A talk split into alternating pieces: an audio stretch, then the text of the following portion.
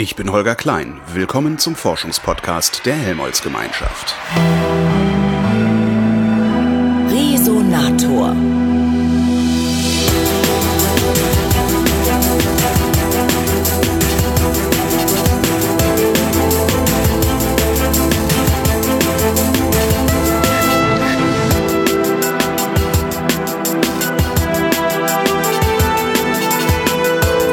Ich bin mal wieder am Umweltforschungszentrum in Leipzig und mir gegenüber sitzt Bernd Hansjürgens, der Leiter des Departments Ökonomie. Hallo Hansjürgens. Ja, guten Tag. Warum braucht ein Umweltforschungszentrum einen Ökonomen? Das braucht's unbedingt, weil alle Umweltprobleme, die wir so beobachten, die wir haben, die sind ja letztlich durch den Mensch verursacht. Schon der Begriff Problem übrigens, nicht? Ein Problem. Naja. Die Sie sehen die, stutzen. die Beurteilung dessen, was ein Problem ist, Ja. wird doch vorgenommen von Menschen. Ach so, ja, das Ja, ist klar. nicht, äh, Katastrophen passieren nur, wenn jemand dabei ist, dem sie passieren Natürlich, können. Ja. also ja, also diese Umweltprobleme sind äh, letztlich menschgemacht, Mensch verursacht, nicht? Wir haben natürlich auch Bereiche mit diesen Naturkatastrophen oder wenn ein Meteoroid aus dem Weltall auf uns trifft oder was auch immer sein mag, aber die üblichen Umweltprobleme sind menschgemachte Probleme, sprich äh, Industrietätigkeit, Emissionen, Verkehr, Urbanisierung, äh, Verlust von biologischer Vielfalt und alles, was damit einhergeht. Der Mensch ist der Verursacher. Punkt eins. Ja. Der zweite Punkt ist, der Mensch ist Betroffener. Mhm. Der Mensch ist Betroffener und die Wirkungen beurteilen wir ja oft aus der menschlichen Perspektive. Oft aus der menschlichen Perspektive. Ja. Wenn wir zum Beispiel äh, Grenzwerte festlegen, nicht? Wir tun so, als seien die abgehoben naturwissenschaftlich festgelegt. Aber bei der Regulierung durch die Ja. Ämter, das Umweltbundesamt oder durch die europäischen Ämter spielt natürlich auch eine Rolle, äh, wie Menschen das bewerten, wie schlimm so etwas ist. Da spielen zum Beispiel auch implizit Kosten eine Rolle. Wobei das natürlich was ist, und das, das irritiert mich daran so. Ähm, wenn ich bisher Umwelt gedacht habe, habe ich nicht Kosten gedacht, sondern äh, wenn ich an Grenzwerte denke oder wenn ich an was weiß ich, Versiegelung von Flächen oder irgendwie sowas denke, dann denke ich halt erstmal daran, dass mein, ja, im Grunde meine Lebensgrundlage Ja. davon betroffen ist. Und zwar im Sinne von äh, ein Bach mit klarem Wasser oder irgendwie Ja. so was völlig, völlig äh, Abenteuerliches oder, oder, oder. Romantisches, was ich mir da vorstelle. Dem würde, ich, dem würde ich auch nicht widersprechen. Sie sagen die ganze Zeit, ich denke daran, ich denke daran, ich denke daran. Das heißt, Sie als Mensch denken daran. Ja, ja, Ja, aber, aber nicht im der Punkt. ökonomischen Sinne. Also das ist, das ist was ja. mich, was mich daran, was mich daran so. Ja, das liegt aber jetzt vielleicht an Ihrem verkürzten Verständnis von, von Ökonomie. Weil, weil Tatsächlich, ja. Weil- also ich verstehe Ökonomie so. Äh, es, geht geht halt nicht um Geld. nur- es geht ums. Wirtschaft. Naja, da, Ja, da, äh, äh, nein, nicht nur, nicht nur. Die Ökonomie ist die Lehre vom menschlichen Verhalten. Exkurs Ökonomie. Exkurs Ökonomie, Teil 1 vielleicht, vielleicht Okay. kommen ja noch weitere Teile. Die, Ökonomie ist die Lehre vom menschlichen Verhalten unter Knappheitsbedingungen. Das klingt jetzt völlig abstrakt. Was heißt, also menschliches Verhalten ist nicht abstrakt. Das ist das, was wir tun. Wir frühstücken, wir gehen essen, wir fahren Auto. Aber unter Knappheitsbedingungen. Das heißt also, wir haben in der Regel von dem, was wir machen wollen, wir können das nicht alles machen. Wir haben Beschränkungen. Ja. So, und diese Beschränkungen haben wir auch bei der Benutzung von Umweltressourcen. Es ist nicht, un, es ist nicht uh, uh, unendlich viel von bestimmten Rohstoffen zur Verfügung. Knappheit. Ja. Wir können nicht unendlich viel von bestimmten Rohstoffen in die Umwelt abladen. Knappheit. Das sind Knappheitsbedingungen. Der Ja. Begriff ist völlig abstrakt. Aber dahinter steckt letztlich, äh, wir haben außer im Paradies, nicht? Natürlich. Äh, außer im, Pa- natürlich, und da reicht Da fliegen die gebratenen Tauben. da fliegen sie uns in den Mund. Haben wir überall, in allen Situationen des Handelns, haben wir eigentlich Restriktionen, denen wir uns gegenüber sehen.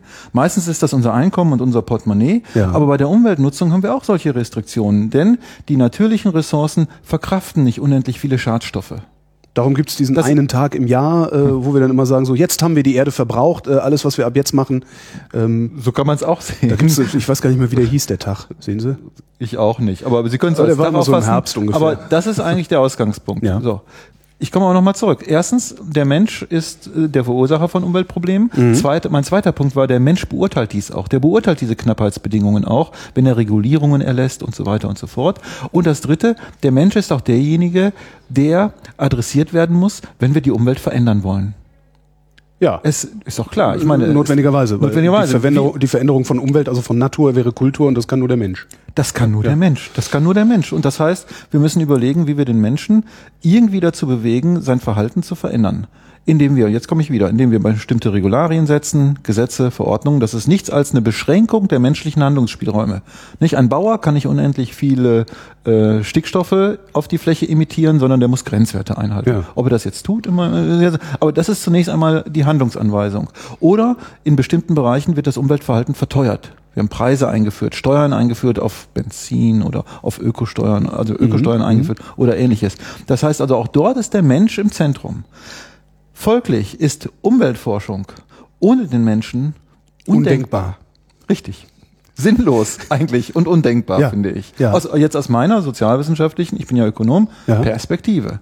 Und das betrifft nicht nur die Ökonomie, das können Sie auch sagen mit Blick auf das, auf das Umweltrecht oder auf die Umweltsoziologie. Und hier in Leipzig am Umweltforschungszentrum haben wir deshalb diese Disziplinen auch etabliert. Sind Sie dann die Hilfswissenschaft für die anderen oder die anderen die Hilfswissenschaft für Sie? Das ist eine gute und strittige Frage und die wird unterschiedlich beantwortet. Die wird um, also äh, äh, idealiter, idealiter äh, ist es natürlich Augenhöhe. Ist es Augenhöhe, das soll heißen, der eine ist weder Sozialwissen, äh, ist weder Hilfswissenschaftler zum anderen und der andere nicht für den einen. Aber das hängt natürlich ganz von den Fragestellungen ab. Ja, wenn Sie äh, beispielsweise im Bereich des, äh, des Wasserschutzes bestimmte Richtlinien entwickeln wollen, äh, dann sehen viele Naturwissenschaftler, ah, da müssen wir auch nochmal die Sozioökonomie mit reinbringen. Ja. Das ist ja auch Mode und das soll auch so sein. Also sollen die Sozioökonomen auch irgendwie mal überlegen, ob den Menschen das was wert ist. Können mal Befragungen durchführen. Dann klingt das so, als seien die Sozialwissenschaftler, die Hilfswissenschaftler für die Naturwissenschaftler, die Ja. eigentlich die Regulierung festsetzen. Bei anderen Fragen wiederum ähm, ist es vielleicht umgekehrt, nicht, dass die Sozialwissenschaftler sagen, Moment mal, wir wollen also eine Pflanzenschutzmittelabgabe vorschlagen, weil wir das gut finden, weil wir das richtig finden. Das haben wir jetzt vor kurzem mal, also ein Kollege von mir jetzt hier gemacht. Und dann können wir fragen, Moment mal, was ist denn dafür die naturwissenschaftliche Basis? Gibt es Anhaltspunkte? Also ich will sagen, das ist ein, ein Hin und Her. Äh, mal ist der eine Hilfswissenschaftler, mal ist der andere Hilfswissenschaftler, mal haben sie Augenhöhe. Das hängt ganz von den Fragen ab, hängt übrigens auch von den Persönlichkeiten manchmal ab. Klar, ob jemand was damit anfangen kann oder nicht. Ja, auch wie Leute gewissermaßen auch im Dialog auftreten untereinander. Wie Ja. bei allem Zwischenmenschlichen geht es ja auch zwischen Wissenschaftlern so ganz normal zu. Da ist mal einer etwas stärker dominant und der andere etwas defensiver. Das kann verschiedene, also nicht nur inhaltliche Gründe haben. Ja. Gibt es, ähm, gibt es Dinge, die tatsächlich unabhängig von ökonomischer Bewertung wären? Also was weiß ich, wenn, wenn eine bestimmte Menge Gift im Fluss ist, kippt der halt um. Oder, und da ist dann kein Leben mehr drin. Ja, sicher. Wobei letztendlich ist die Bewertung, ob es gut oder schlecht ist, dass da Leben drin ist, ja auch wieder eine menschliche. Ne? Ja, aber ich würde schon sagen, wir haben natürlich auch Herrscharen von Naturwissenschaftlern, die genauso vorgehen, die also auch, wir würden es sagen, bewerten. Der Begriff der Bewertung ist aber bei Ihnen ein anderer, bei den Naturwissenschaftlern. Das ist dann ein, ein Begriff der Bewertung, der nach naturwissenschaftlichen Umkippeffekten, also wenn Ja. ich so das Beispiel nehmen, vorgehen würde. Und wir würden, also wir Sozialwissenschaftler würden immer sagen, okay, letztlich kann die Bewertung nur über den Menschen erfolgen. Das heißt, wir fragen einfach mal alle, ob sie es gut oder schlecht finden, dass der Fluss umkippt. Wenn alle es gut finden, ist es in Ordnung, dass er umgekippt ist. Ja, oder Befragung ist ja eine ganz weiche Sache, aber wir können wenigstens mal sagen, solange das doch den Menschen nicht irgendwie trifft, richtig heftig trifft, also auch indirekt nicht den Menschen trifft, kann es uns doch egal sein. Könnte man ja als Sozialwissenschaftler Natürlich. sagen. Weil wir immer sozusagen den Menschen ins Zentrum rücken. Und dann können wir fragen, betreffen bestimmte Wirkungen letztlich den Menschen? Also direkt durch die Verschmutzung des Flusses oder indirekt über die Nahrungskette oder die, die Viecher, die dann verloren gehen oder sowas. So haben wir eigentlich immer eine anthropozentrische Perspektive, die wir einnehmen. Aber da gibt es natürlich zig Möglichkeiten und Wege. Das steht oft nebeneinander. Es gibt nicht den goldenen, richtigen Weg. Ich bin jetzt noch, ich bleibe mal ein bisschen beim Exkurs Ökonomie. Ich habe nämlich Ja. gelesen, ähm, Sie beschäftigen sich mit neuer Institutionenökonomik. Ja. Wo fange ich an? Was ist, ist das? alte Institutionenökonomik? Ich mach, Oh, ich mach's oh. immer gerne kontrafaktisch. Ähm, das ist, der Begriff ist sehr stark aus der Ökonomie selbst äh, entstanden. Sie haben mir ja vorhin mal in unserem Vorgespräch erzählt, dass Sie mal Volkswirtschaftslehre begonnen haben zu studieren. Ja.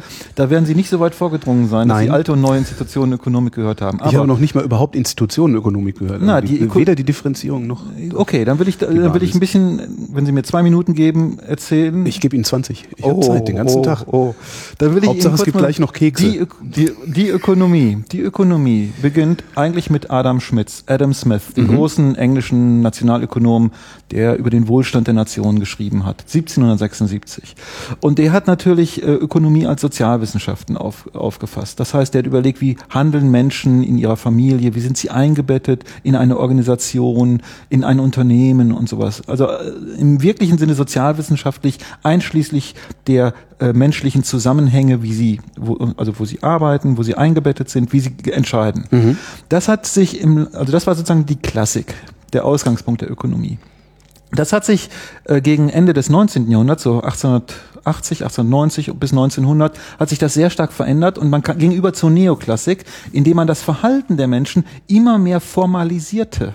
Ja. Und formalisieren heißt, man hat eigentlich nicht mehr betrachtet, wie sieht sozusagen eine exakte Entscheidung in einer konkreten Situation aus, sondern man hat eigentlich abstrahiert von der konkreten Situation und man hat nur noch gefragt, wenn also die Preise in die Höhe gehen, Ja. äh, so, man hat also viele, jetzt sage ich mal, institutionelle Faktoren, also Faktoren, die eine konkrete Entscheidungssituation beeinflussen, hat man außen vor gelassen und hat im Grunde nackig, Ja, nack, ja. nacksch, nacksch würde der Sachse sagen, na, nacksch eigentlich da, da, diese Situation rekonstruiert Ja. in einem, jetzt sage ich mal, institutionenleeren Raum.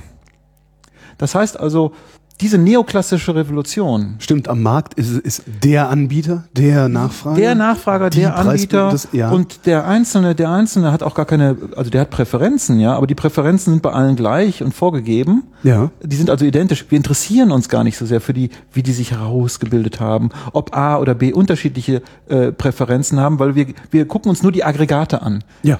Also im Durchschnitt. Und dann interessiert der Einzelne nicht mehr. Wir wollen also sehen, wenn der Preis steigt, wie verhält sich der Einzelne. So, und im Durchschnitt, wenn der Preis steigt, wird er weniger verbrauchen, Ja. weniger konsumieren.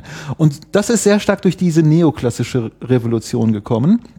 Und dann hat man einmal im Laufe der, der letzten 30, 40 Jahre in vielen Bereichen gemerkt, also das gilt für Märkte, das gilt für viele Bereiche, aber es gi- gibt eben auch viele, viele Bereiche, wo so etwas gerade nicht gilt. Irrationalität.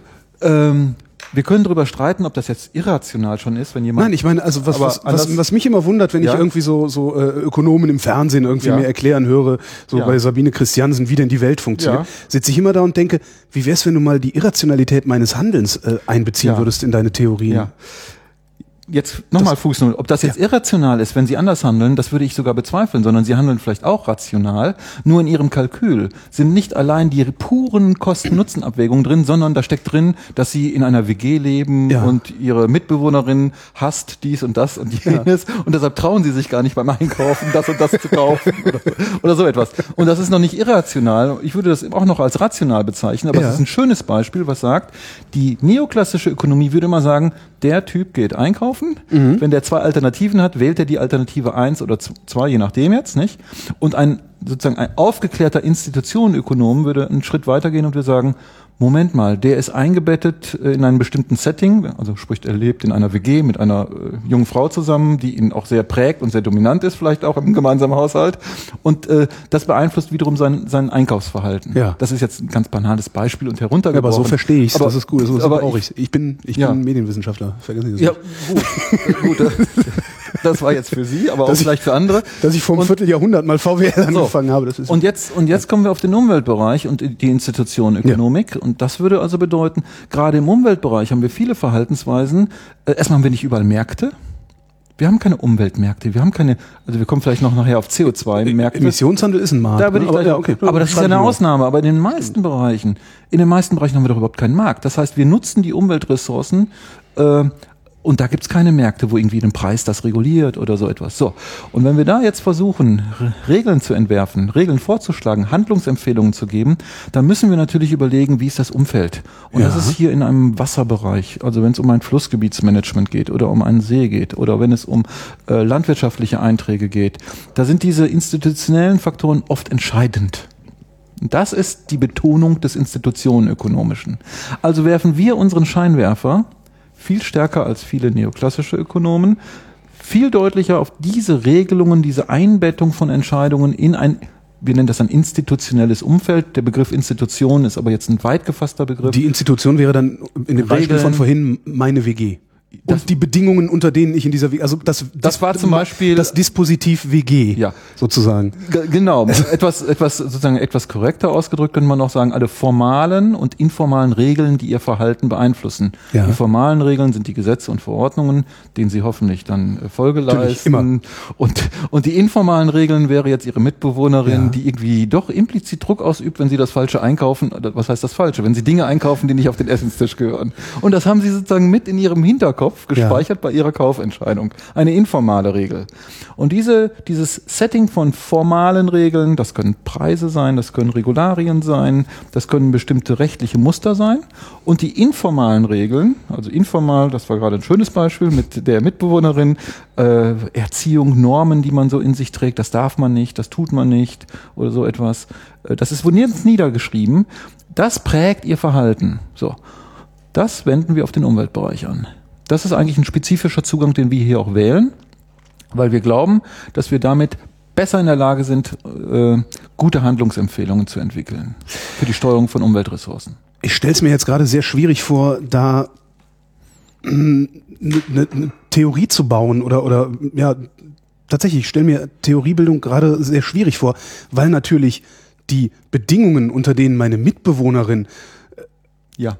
Dazu gekommen ist, zu entscheiden, dass bestimmte Lebensmittel auf dem Tisch falsch sind, die müssten sie ja theoretisch auch berücksichtigen. Also im Grunde müssten sie ja äh, eine ja, vereinheitlichte Theorie über alle Menschen bauen, die die Abhängigkeiten untereinander beziehungsweise Ja. die, die Einstellungen der Menschen irgendwie berücksichtigt. Also was, was für eine, was für eine Detailtiefe nehmen Sie davor oder wie tief dringen Also Sie ein? Wie, ich- bleiben wir bei der WG? Also Ich gebe Ihnen recht, man kann nicht alles mit einem Modell hier erfassen, das Ja. ein Verhaltensmodell, weil es ist ja gerade der Punkt, wenn ich behaupte und sage, dass das Verhalten von institutionellen Rahmenbedingungen abhängt, das ist unsere Terminologie, dann muss man schauen, inwieweit kann man diese institutionellen Rahmenbedingungen verallgemeinern oder inwieweit bleiben sie spezifisch. Also vorhin habe ich über neoklassische Ansätze gesprochen. Dabei, da wurde ganz massiv ver vereinheitlicht und verallgemeinert. Da war es am Ende nur noch der Preis. Ja? Ja. Alles wird im Preis ausgedrückt. Preis geht nach oben, Verhalten sinkt oder es wird weniger gekauft. Da gibt es auch noch Anomalien, die haben die zwar auch berücksichtigt, aber äh, sozusagen eine sehr puristische Betrachtung. Und wenn wir jetzt äh, Institutionen äh, ökonomisch herangehen, müssen wir äh, etwas konkreter werden und trotzdem kann man sozusagen nicht jeden Einzelfall betrachten, weil dann ist man ja verloren, dann macht man auch Ja, keine eben. systematische Wissenschaft mehr. Also hat man zum Beispiel Überlegungen, die haben mit Governance-Strukturen zu tun. Mhm. Also Governance-Strukturen heißt im Staat, gucke ich mal, was kommt von der EU-Ebene, was kommt vom Bund, was kommt von den Ländern, was ist auf der Gemeindeebene. Ja. Das ist sozusagen mal eine systematische Beleg äh, Überlegung. Man spricht dann über formale Regeln oder informale Regeln, was ich vorhin so angedeutet habe. Formal sind dann die Gesetze, Verordnungen, ähm, die einen Informal. Rahmen bilden. Also nicht nur die Preise, sondern eben auch mehr als die Preise. Und informal kann also das ist die Einstellung meiner Mitbewohnerin. ja, und die wird dann also man äh, bei den Ökonomen dann auch mal typisiert. Ne? Da gehen die Psychologen dann noch mal viel weiter. Die Psychologen, die setzen dann ihre? Mitbewohnerin und sie an einen Tisch. Vier Semester. Vier Semester. da sitzen sie an einem Tisch dann und da wird noch mal viel genauer geguckt als Genau. die Ökonomen. Also da sind wir, also im Vergleich zu den Psychologen würde ich behaupten, sind wir vielleicht noch gröber Ja. und ungenauer und, und all dieses hier. Wir fragen nicht, wie kommen die Einstellungen zustande, wie haben die sich formiert und Aber die Psychologie ist auch die Lehre vom, vom Erleben und Verhalten des Menschen und nicht der Menschen. Also das, äh, Richtig, richtig. Also da, da könnte man auch der Ökonomie vorwerfen, dass sie noch zu schwach ist vielleicht, wenn man Institutionen ökonomisch vorgeht. Aber jeder hat so seine Spezialisierung. Mhm. So. Also dann haben Sie schon mal bestimmte Ansätze. Dann haben Sie äh, die Unterscheidung von Markt, Staat. Und da kann ich ja schon mal, also bei den, bei den formellen und informellen kann ich ja dann schon mal gucken, wie ist eigentlich der Zusammenhang zwischen äh, Typus Vegetarier, meinetwegen, und Beispiel. einer bestimmten, äh, wie nennt man das denn? ja, äh, bestimmten Gesetzen, die dann eingehalten werden oder gebrochen werden, äh, deswegen. Ja. So, ja, verstehe. Ja. Ja. Es ist ja mal ganz interessant gewesen. Ich hatte mal, äh, als ich mal äh, in, in Frankfurt habe ich mal einen ge- gehört, der nannte sich Zukunftsforscher. Ja, und der, der Besten. ich, ich will gar nicht aufs Detail eingehen, aber der hat einen schönen Punkt. Der sagte, die magische Zahl. Wir wollen die Zukunft erforschen im menschlichen Verhalten. Und die magische Zahl sei 1 zu 9 zu 90, hat er gesagt. Dann haben ihn alle angeguckt, nicht Mhm. so wie wir jetzt hier sitzen.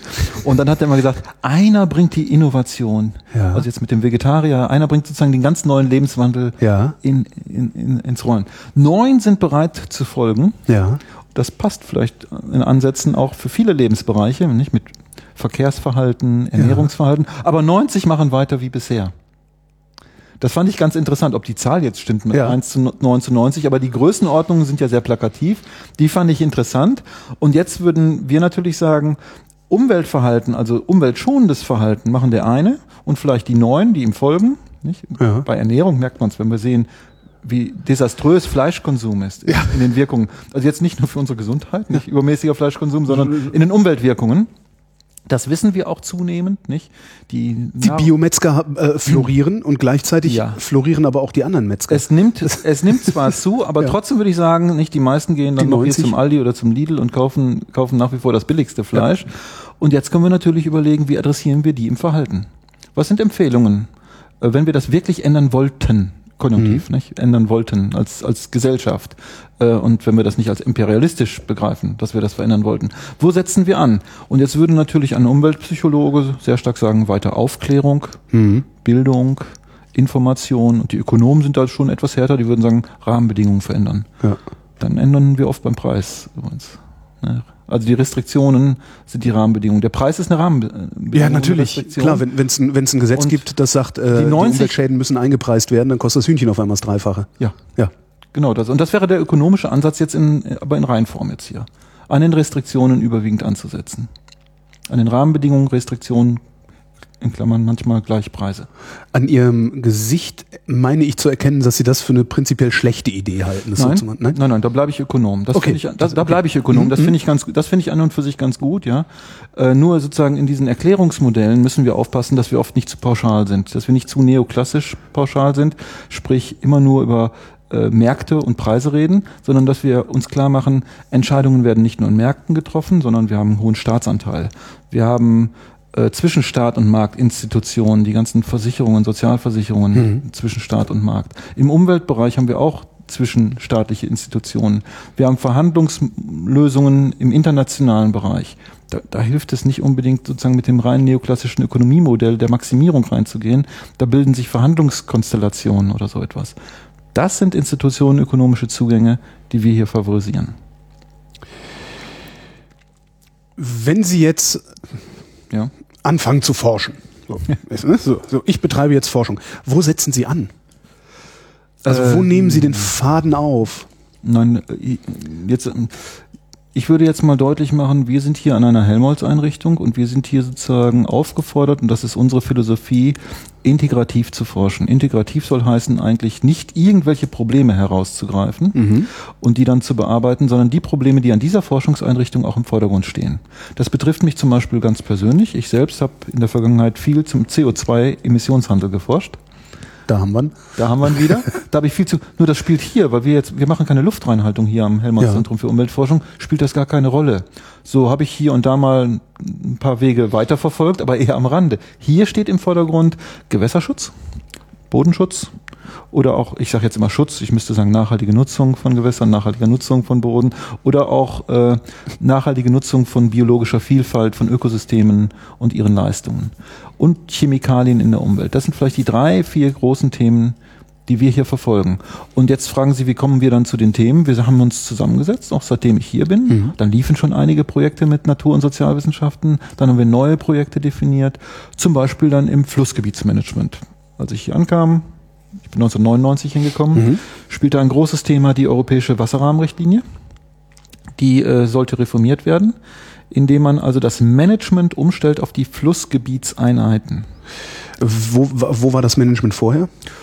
Äh, Das, äh, ja, es war sozusagen anders aufgeteilt. Also das heißt, ein, ein Fluss wurde nicht als Einheit oder die Abschnitte wurden nicht als Einheit betrachtet, sondern da wurden bezogen auf bestimmte Schadstoffe einzelne Regelungen äh, betrachtet. Also ich weiß jetzt die Schadstoffe nicht im Einzelnen. Und jetzt wurde sozusagen ein Flussabschnitt in seiner ökologischen Qualität betrachtet. Das ist ein Paradigmenwechsel gewesen. Also nicht mehr einzelne Stoffe wurden betrachtet, Einträge, Stickstoffeinträge, chemische Einträge oder was dann auch immer sein mag, sondern es wurde ein Flussabschnitt in seinem ökologischen Zustand betrachtet. Und das Ziel dieser Wasserrahmenrichtlinie, das war eine Kopf, also stark eine Kopfgeburt der Politik, war es, einen guten ökologischen Zu Zustand zu haben. Das ist mir ein bisschen zu abstrakt. Also ein guter ökologischer ein guter Zustand? ökologischer Zustand Ja. ist ja auch, äh, abgesehen davon, dass er verhandelbar ist, Ja. äh, was ist denn ein guter ökologischer Zustand? Also was sind, Ja. die, was sind die Kennzahlen? Ja, an bestimmt, anhand bestimmter Parameter wurde das festgelegt. also die wurden aber mitgeliefert, die Parameter. Die wurden mitgeliefert, äh, wobei das sind dann so 20 oder 30 Parameter gewesen oder sind es auch noch? Ja. Und jetzt war doch die Frage, wie kommt man zu einem neuen Management des, der Gewässer? In Deutschland und in Europa. Wie wird das umgesetzt? Wie kann man gute, kostengünstige, auch, auch kostengünstige Instrumente dafür schaffen? Wo setzt man als erstes an? Wo erzielt man den größten Nutzen? Welche Stellschrauben stehen überhaupt zur Verfügung? Muss man nur die Einträge minimieren oder kann man auch beispielsweise gewässerökologisch arbeiten, indem man bestimmte Viecher dort auf, aussetzt mhm. und die Viecher, die Mikroben und was auch immer da sein mag, tun die, die Arbeit oder sowas. Das sind naturwissenschaftlich und sozialwissenschaftliche Ansätze, die man hier mischen kann.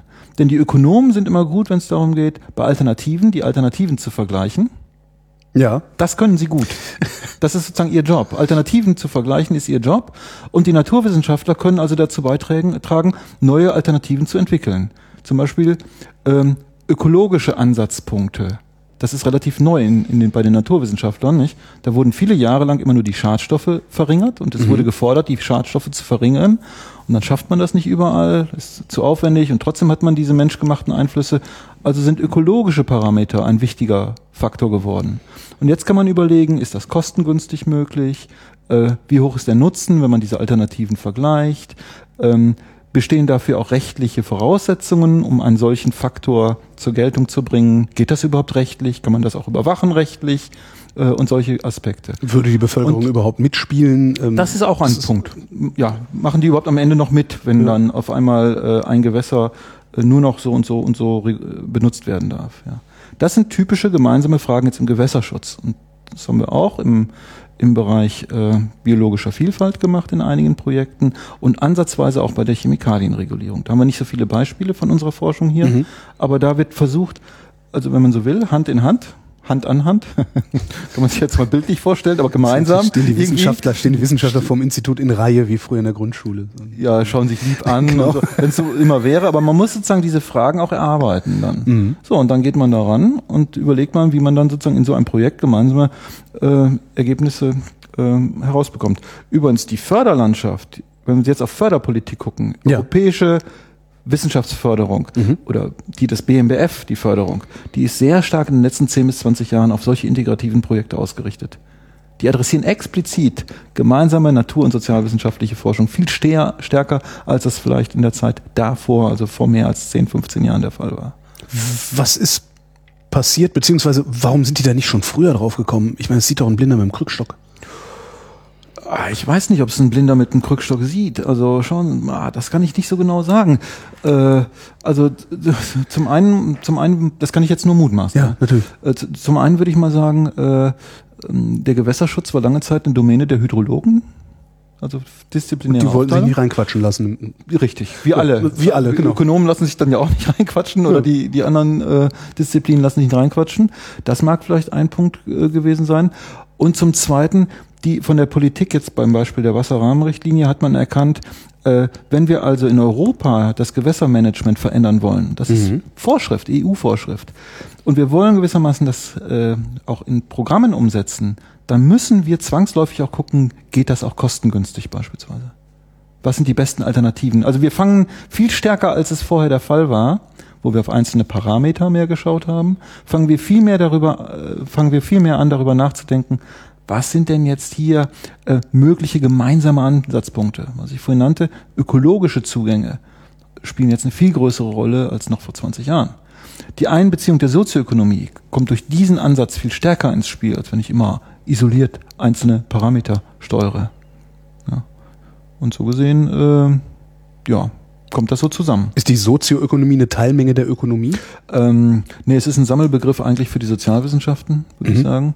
Äh, wobei wir sagen müssen, wir verstehen darunter die Ökonomie, die Sozial, die Soziologie, die Politikwissenschaften und auch die Juristen hier am UFZ. Wir haben Umweltjuristen. Was machen die? Ganz klar, die G schauen Gesetze lesen und verstehen oder ähm, auch natürlich gelesen und verstehen, aber auch vor allen Dingen äh, Spielräume ausloten. Ja, klar. Das waren vorhin die Handlungs-, die Rahmenbedingungen, ja. die Restriktionen und die Institutionen in der Sprache der Ökonomen. Das sind formale Regeln, das mhm. sind die Gesetzesvorgaben. Und vor allen Dingen auch durchaus äh, Spielräume für neue Regelungen erkunden. Die, die Juristen sind da gut und wir haben hier beispielsweise, ich habe jetzt einen Kollegen vor Augen, ich könnte auch die anderen nennen, aber der macht, der ist totaler Experte im Bereich des Bodenrechts. So. Und der macht immer wieder Vorschläge gewissermaßen, der hat eine stark durchaus auch umweltbezogene Perspektive. Wie kann man rechtlich Aspekte des Bodenschutzes und der nachhaltigen Bodennutzes, äh, Bodennutzung besser umsetzen? Welche Vorschläge sind da in der europäischen Agrarpolitik denkbar? Welche stehen dem entgegen? Wie müsste die Agrarpolitik reformiert werden? Das hat viel mit Agrarpolitik zu tun, weil die Bodennutzung wird sehr stark dadurch belastet. Also, ne? die, also der Boden wird dadurch belastet. Die Ja. Bodennutzung ist nicht mehr nachhaltig. Ja. Also das Und es ist nicht eingepreist, habe ich mir mal sagen lassen. und es ist äh, nicht äh, nicht ein, ja es ist das ist jetzt immer die Frage inwieweit das eingepreist ist bestimmte rechtliche Regelungen die dazu führen dass ein Bauer äh, Maßnahmen ergreifen müssen das ist ja eine Einpreisung in dem Moment wo er Kosten aufwendet werden, wird also ein bestimmter Umweltschutz eingepreist. Höhere Kosten hat er dann oder hat geringere Erträge. Er kann, er kann auf fünf Prozent der Flächen dies und das nicht mehr tun oder sowas. Das ist ja dann eine mögliche Art von Einpreisung. Die Frage ist nur, wie weit reicht diese Einpreisung? Und hier ist klar die Aussage, und dem würde ich auch sagen, wir haben eine unzureichende Einpreisung aus ökonomischer Sicht. Reden wir über die Einpreisung- Landwirtschaft oder reden wir über alles? Ich habe jetzt gerade speziell über die Landwirtschaft geredet und die hatte ich vor Augen. Ich will noch mal sagen, was das heißt. Ähm, Das ist ja auch so ein Punkt. Wenn Ökonomen Kos das Wort Kosten benutzen, dann denken viele Menschen, das sind ja nur sozusagen die Ausgaben, die getätigt werden, von Privaten oder vom Staat. Aber Kosten heißt eigentlich Volkswirtschaft, Ressourcenverzehre. Ja. Also überall, wo ich Ressourcen verliere, wo ich was aufwenden muss, habe ich Kosten. So, und jetzt gibt es die Kategorie der Umwelt- und Ressourcenkosten. Das heißt, wenn ich die Umweltqualität verschlechtere, ist das nichts anderes als eine Kostenkategorie. Das sind Umweltkosten. So, und jetzt ist die Frage, inwieweit sind diese Umweltkosten, also Umweltschäden, was ich der Umwelt als Schaden zu, zufüge, bezeichnen die Ökonomen dann als Umweltkosten. Und inwieweit sind diese Umweltkosten jetzt eingepreist in Entscheidungen? Der Gedanke ist, wenn sie voll eingepreist werden, wären, Würde der Sprit 5 Mark kosten, wie damals gefahren? der würde 5 Mark kosten und es würde gewissermaßen angemessener mit der Ressource umgegangen. Ja. Mit ihrem wahren Wert. Innere Wert des Benzins. Ja? naja, mit ihrem wahren vollem Wert würde damit umgegangen. Ja. Mhm. Ja, das haben wir natürlich nicht, die volle Be Einpreisung von Kosten. Das ist jetzt ein Gedankenkonstrukt Mhm. der Ökonomen, aber äh, Sie haben ja da gerade eingeworfen, äh, dann wäre der Preis viel höher. In der Regel wäre er viel höher, wenn die Umwelt- und Ressourcenkosten berücksichtigt würden. Wo wäre er denn nicht viel höher, wenn er in der Regel höher wäre? Also was ist die Ausnahme? Also wo, wo sind ist, wo ist tatsächlich das Geld, also der, der, die, die, die äh, Umweltkosten ausgedrückt in Geld, wo sind, wo ist das angemessen geregelt bei uns? Schwere Frage. Äh, Ich glaube, in den meisten Bereichen wäre es tatsächlich so, dass wir die Umwelt- und Ressourcenkosten nicht ausreichend berücksichtigen. In den meisten Bereichen. Wenn ich Diese mir sind so Luftqualität, Bio- Bio-Lebensmittelproduktion. Ähm, Das ist ja ein bisschen, sie sind zumindest etwas teurer. Ob das da ist sicherlich reicht? ein guter, das wissen wir nicht genau. Es ist ja auch jetzt, also das ist erstmal ein Gedankenkonstrukt, Ja, ja. zu sagen, alle Umwelt- und Ressourcenkosten. Jetzt müssen wir bestimmen, wie hoch sind Umwelt- und Ressourcenkosten. Also Umweltschäden ermitteln, mögliche Schäden ermitteln und sagen, was heißt das an Verlust für die Gesellschaft? Auch und das gucken- auch noch irgendwie in einem Preis ausdrücken. Und vor allen Dingen gucken, wie weit gehen wir eigentlich in der Produktionskette zurück? Also wie weit verfolgen wir die zurück, Ganz bis genau. wir sagen, okay, Ganz jetzt genau. ist mal gut. Deshalb ist das zunächst einmal ja ein theoretisches Konstrukt Ja. oder eine Denkanleitung, die mir helfen soll. Ja, und so würde ich das auch auffassen. Und jetzt glaube ich ganz sicher, dass wir mit den Bio-Lebensmitteln dann natürlich mehr Kosten um vermiedene Umweltschäden eingepreist haben als in den konventionellen äh, Nahrungsmitteln beispielsweise. Das glaube ich schon. Aber Sie hatten ja gefragt, gibt es Bereiche, wo das schon voll geschehen ist? Oder das weiß ich, ist schwierig. Zumindest an denen man nichts nicht groß kritisieren. Also wo man sagen könnte, okay, darum kümmern wir uns jetzt erstmal nicht, es Richtig. gibt Schlimmeres. Richtig, richtig. Fällt mir so wenig ein. So, wo wir richtig gute Zustände hätten, nicht? Ähm, Und wo haben wir die schlechtesten? Würden Sie sich da festlegen wollen? Wahrscheinlich Ich will mich nicht- CO2 in der Atmosphäre, oder? Also CO2 ist ganz sicher ein Problem. Das ist, jetzt nach den Klimaverhandlungen in Paris ja wieder allen vor Augen geführt worden. Natürlich haben wir einen viel zu hohen Ausstoß an CO2. Das wird die äh, Erdtemperatur in die Höhe treiben. Ein 1,5 oder 2 Grad Ziel wird im Moment nicht erreicht werden. Und selbst nach Paris wird man mal sehen, was äh, an Maßnahmen folgen wird. Und das sind Kosten. Die Kosten sind jetzt zum Beispiel spürbar. Die Korallenriffe sterben ab. Jetzt schon. Denn die Korallenriffe vertragen jetzt schon nicht den äh, äh CO2, die CO2-Konzentration, die wir haben. Mhm. Äh, das heißt also, wir haben ein massives Absterben äh, der Korallenriffe. Jetzt kann man sagen, aha. Ich muss mich immer noch dran gewöhnen, dass Sie mit Kosten nicht meinen, dass es mich unmittelbar Geld kostet. Aber es, ja, aber, aber es trifft die, die, die Menschheit als Ganze, denn ja. die Korallenriffe sind die Kinderstuben äh, für die Fischaufzucht. Mhm. Man sagt, dass etwa 25 Prozent der Biomasse in den Meeren an den Korallenriffen hängt. Die machen etwa ein Prozent der weltweiten Flächen aus, die Korallenriffe, sind aber, so heißt es, für 25 Prozent der Biomasse verantwortlich. Und wenn man sich das mal vor Augen führt, ja, dann ist es natürlich eine sehr indirekte Wirkung, also, aber es geht Fischfang irgendwie zurück und wir haben, es trägt bei zur Ausbeutung der Meere mhm. und zu übermäßigem Fischfang und damit auch letztlich zu den Lebensgrundlagen der Menschen. Äh, ob die Korall, die, dann haben die Korallenriffe ja nochmal ganz andere Funktionen, also die wir, die ich jetzt nicht, ich bin kein Ozeanforscher, aber sie haben bestimmte ökologische mhm. Funktionen. Mhm. Äh, jetzt Kinderstuben für die Fischaufzucht oder für die Fische äh, habe ich genannt, aber auch im Systemen haben sie ja bestimmte ökologische Funktionen, die ich jetzt nicht genau beschreiben kann. Aber auch das sind ja eventuell Wirkungen, die dann nicht mehr auftreten, die ausfallen, die das ökologische System verändern und das kann den Menschen belasten und dann sprechen wir von Kosten. Mhm. Ja, also jetzt sehr abstrakt gesprochen. Und äh, ähm, ja, also CO2 äh, ist sicherlich ein ganz gravierender Faktor, das würde ich auch sagen. Ist auch anerkannterweise der, äh, Weise der Fall. Und das zweite ganz große Problem, was aber viel schwerer in den Griff zu bekommen ist und auch schwerer zu beurteilen ist, ist der Verlust der biologischen Vielfalt. Ähm, wir wissen halt nicht, wie schlimm das ist. Wir wissen, wir wissen wir, nur, dass es passiert. Wir haben Aussterberaten, äh, die in diesen Zeiträumen jedenfalls in der Menschheit einmalig sind. In so wenigen Jahrzehnten so hohe Aussterberaten. Es gibt so Indizes, nicht 1970 gleich 100, dann sind wir jetzt beim Wert von 60 oder was auch immer, so bei Biodiversitätsindizes. Aber hier ist eben besonders schwer zu sagen, wie schlimm ist das denn, wenn einzelne Viecher und Tiere und Arten oder Ökosysteme verloren gehen oder genetische Vielfalt verloren geht. Nee, das sind ja die Komponenten genetische Vielfalt, Artenvielfalt und Ökosystemvielfalt. Also wenn das verloren geht, wie schlimm ist das denn eigentlich? Und äh, da, das ist sehr schwer zu, zu beantworten. Und bei, hier trägt zu diesen Kosten sehr stark unsere Landwirtschaft bei. Das ist ein zweiter großer Problembereich, Landwirtschaft und biologische Vielfalt im Weltmaßstab. Äh, wir betreiben eine Intensivlandwirtschaft, äh, die eindeutig und sehr einseitig auf die Versorgungsleistungen Bezug nimmt. Das heißt mhm. also, Produktion von Nahrungsmitteln wird maximiert, aber andere Leistungen der Ökosysteme gehen darüber verloren. Und da ist die biologische Vielfalt mit drin. Damit aber auch die Regulierungsleistungen für den Menschen oder bestimmte kulturelle Leistungen. Die Landschaft hat sich verändert, auch hier in Deutschland hat sie sich massiv verändert. Gibt es irgendeinen Teil ja. Deutschlands, der noch nicht vom Menschen angefasst wurde? Nee. Nee, wir sprechen von Kulturlandschaft ja. eigentlich. Nicht? Wir haben keine richtigen äh, naturunbelastenden Gebiete mehr bei uns in Deutschland. Das mag in Russland anders sein mhm. oder so, oder in Alaska noch in Teilen. Äh, aber so, und da müssen wir schon drüber nachdenken, wie wir also auch äh, eine nachhaltigere Landwirtschaft, Landnutzung allgemeiner gesprochen, auf den Weg bringen. Das finde ich ist ein ganz groß, großer Punkt. Aber dazu müssten Sie auch wiederum irgendwie beziffern könnten, ja. können, ja. wie teuer ja. der Verlust der Biodiversität ist. Und da sagten Sie eben, das wäre schwierig. Aber es ist sehr schwierig. Gibt, gibt es schon Ansätze? Also würden, also gibt es da es gibt Ansätze. Es gibt Ansätze für bestimmte Landschaftsausschnitte beispielsweise. Also man spricht in diesem Zusammenhang oft von Ökosystemleistungen. Mhm. Das sind die Leistungen, die die Natur dem Menschen liefert. Damit hat man also nur Im die Dienstleistungssinne so, nicht? Im Dienstleistungssinne. Damit hat man eigentlich nur die Leistungen im Sinne für den Menschen.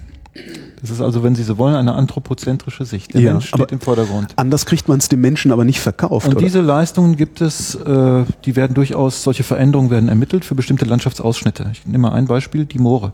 Mhm. Die Moore und Feuchtgebiete haben hier jetzt auch hier in Deutschland eine riesige Rolle gespielt nicht bis vor 200 Jahren, ich weiß nicht, hatten wir, ich glaube, wir haben nur noch 5% der ehemaligen Moorstandorte. Den Rest haben wir trockengelegt, ver verfeuert. Ja. ja, ich will das auch gar nicht alles schlecht reden. Ich meine, was der äh, Friedrich der Große in Brandenburg, Berlin gemacht hat, Äh, das Oderbruch hat er ja unter anderem trockengelegt. Mhm. Ich glaube, das war nicht richtig witzig, vor 200 Jahren im Oderbruch zu leben. Nö, das nicht. Und das, das heißt ja, das sei die größte Landgewinnung äh, gewesen, die Deutschland jemals gehabt habe. Mehr als durch Kriege erreicht und durch Landinanspruchnahme erreicht Ui. wurden. Das müssen also Riesenflächen gewesen sein. Und das ist sicherlich auch ein Verdienst, dass man jetzt dort Landwirtschaft anbauen kann. Aber wir müssen eben auch sehen, dass an vielen Moorstandorten, die wir jetzt dann trockenlegen, immer noch trockenlegen und die wir nutzen oder trockengelegt auch haben, dass jetzt dort Ökosystemleistungen verloren gegangen sind. Zum Beispiel, diese Moor, trockengelegten Moorböden haben immense Treibhausgasemissionen. Die sind, ich dachte Das sind, immer, sind das CO2-Senken gewesen. ja, Oh. riesige CO2-Senken und mit jedem Torfabbau sowieso, Ja. aber auch mit jeder Trockenlegung werden diese CO2-Senken zu CO2-Quellen. Die Größenordnungen sind erstaunlich. Also für Deutschland, für Deutschland, das wissen die wenigsten. Haben wir, wenn wir das CO2 betrachten, ist erstmal der Anteil der Landwirtschaft, der Anteil der Landwirtschaft und der Landnutzung am CO2-Ausstoß Deutschlands bei 12 Prozent. Das ist gar nicht so wenig. Die Landnutzung ist aber. äh, Ich will sagen, was das bedeutet. Das, Genau. das ist nämlich ganz genau die, die trockengelegten kohlenstoffreichen Böden, auf denen jetzt Landwirtschaft betrieben wird. Sprich die ehemaligen Moorstandorte oder Mhm. kohlenstoffreichen Böden. Von diesen 12 Prozent gehen rund 35 bis 40 Prozent auf die trockengelegten Moore. So. Das heißt also, ein effizienter Moorschutz ist enorm wichtig für den Klimaschutz und bringt uns vermutlich für den Klimaschutz viel mehr an Vorteilen, als wir durch die verloren gegangene Produktion an den Standorten haben. Darüber hinaus ist es wichtig für die biologische Vielfalt. Man hat dort in diesen feuchten Gebieten besonders hohe Artenvielfalt. Ohne dass wir jetzt genau wissen, wie viel das in Euro jetzt wert sein mag. Es bringt dazu was für das Mikroklima in den Regionen und es bringt was für den Wasserhaushalt. Das heißt, wir haben verschiedene Leistungen, die indirekt für den Menschen von Nutzen sind. Und diese Leistungen der Moore und Moorstandorte, kohlenstoffreichen Böden, die sind verloren gegangen durch die Trockenlegungen. Und umso wichtiger ist es mit solchen Argumenten, jetzt kommen wir auf, auf den Punkt, mit solchen eigentlich ökonomischen Argumenten, die das auch in Zahlen ausdrücken, zu zeigen, wie desaströs es ist, wenn wir weiter Moore trockenlegen. Klar, jeder begreift, wenn man sagt, das kostet 10 Milliarden im Ja, Jahr. ja. Das ist, auf einmal ist das eine Größenordnung, Ja, die, die, die irgendwie plastisch wird. Wir haben eine greifbar Studie, die heißt Naturkapital Deutschland, Mhm. die ich leite. Und in dieser Studie versuchen wir genau solche Beispiele zusammenzutragen. Und für, den, für die Moorböden können wir sagen, dass trockengelegte Böden äh, vier bis fünfmal so hohe Kosten wie Nutzen haben. Das heißt also, die Nutzen, die Nutzen, die sind landwirtschaftliche Produktion, wären landwirtschaftliche Produktion auf den Standorten, wenn sie trockengelegt würden. Aber die Kosten sind dann die verloren gegangenen CO2-Speicher, Wasserhaushaltsregulierung ähm, und Mikroklimaregulierung. Das haben wir mal versucht zu beziffern. Nicht, dass diese Zahl exakt richtig wäre, aber die Größenordnung ist eindeutig. Vier bis fünfmal so hoch sind die Schäden aus trockengelegten Mooren im Vergleich zu den Nutzen in Form von Versorgungsleistungen. Aber wie drückt man eine Veränderung des Mikroklimas beispielsweise in Geld aus? Ist, wie kommen Sie dahin? Also, das was, für eine, wir- was für eine kognitive Wolte müssen Sie da schlagen? Ja, wir haben, wir haben gewissermaßen jetzt mit, am Beispiel der Moore nicht alle Leistungen bewertet. Wir haben die CO2-Speicherung bewertet. Das geht wieder recht gut, weil wir für den CO2 haben wir im Grunde Märkte und gibt's Hinweisungen, welche, es gibt Hinweise, welche Ah. Preise wir dort wählen. Äh, Das ist dann wieder der Emissionshandel, den Sie Ja, wobei haben den die- Preis nehmen wir nicht, äh, sondern es gibt eine Empfehlung des Umweltbundesamtes, äh, Ja. welchen Preis man dort, also das ist der soziale Preis des Carbon von CO2 der Preis. Und das ist eine, an sich schon wieder eine sehr schwierige Frage, wie man diesen Wert ähm, erfasst. Viele sagen, nehmt doch den Preis aus dem CO2-Handel. Ja. Da sagen wir, der ist Quatsch, der Preis aus dem CO2-Handel, weil der CO2-Handel so schlecht ausgestaltet ist. Der ist nämlich nicht richtig gut ausgestaltet. Das habe ich hier noch stehen, das müssen Sie mir nachher noch erklären. Kann ich Ihnen gleich erklären. Also nehmen wir, gibt es sozusagen äh, Empfehlungen für den Social Price of Carbon des Umweltbundesamtes. Die haben dann sehr umfangreiche Berechnungen angestellt. Da gehen zum Beispiel ethische Fragen. Also eigentlich will man die Umweltschäden bewerten. ja. Und da stellt sich die Frage, bewerten wir die Umweltschäden nur bei der deutschen Bevölkerung oder weltweit? Mhm. Ja, da sagen wir zum Beispiel weltweit. Also ethisch können wir nicht nur die Schäden auf Deutschland beziehen. Das ist richtig, aber das wird, um es den Deutschen zu verkaufen, ist das wieder, glaube ich, viel zu weit gefasst. Das kann sein, aber es ist trotzdem richtig. Schauen Sie mal, wenn Ja, wir nur den Wert, nur die Schäden bei den Deutschen nehmen. Wir Deutsche können uns beliebig schützen vor Hochwasser oder vor den extremen Wetter, äh, nicht beliebig. Wir können uns viel besser schützen als etwa äh, Vertreter aus Ländern, die in, äh, in, äh, auf Inseln leben, Ja. die gerade mal zwei Meter über Meeresspiegel sind. So. Und deshalb ist es eine ethische Frage. Wenn man also dem folgt, dann kommt das Umweltbundesamt zu einer Empfehlung für den CO2-Preis von 80 Euro pro Tonne vermieden CO2. Mhm. In den USA gibt es ähnliche Überlegungen, die haben übrigens niedrigere Werte. Die sprechen von 20 bis 25 Euro pro äh, Tonne CO2 an Schaden, der verursacht wird. Also Sie sehen, da sind auch Bandbreiten drin. Aber hier haben wir Werte. Das sind vermutlich informelle Faktoren, die das dann bestimmen. Also ja, es sind Politik, auch, ne? auch Politik und Wertschätzungen, die da mit drin reinspielen.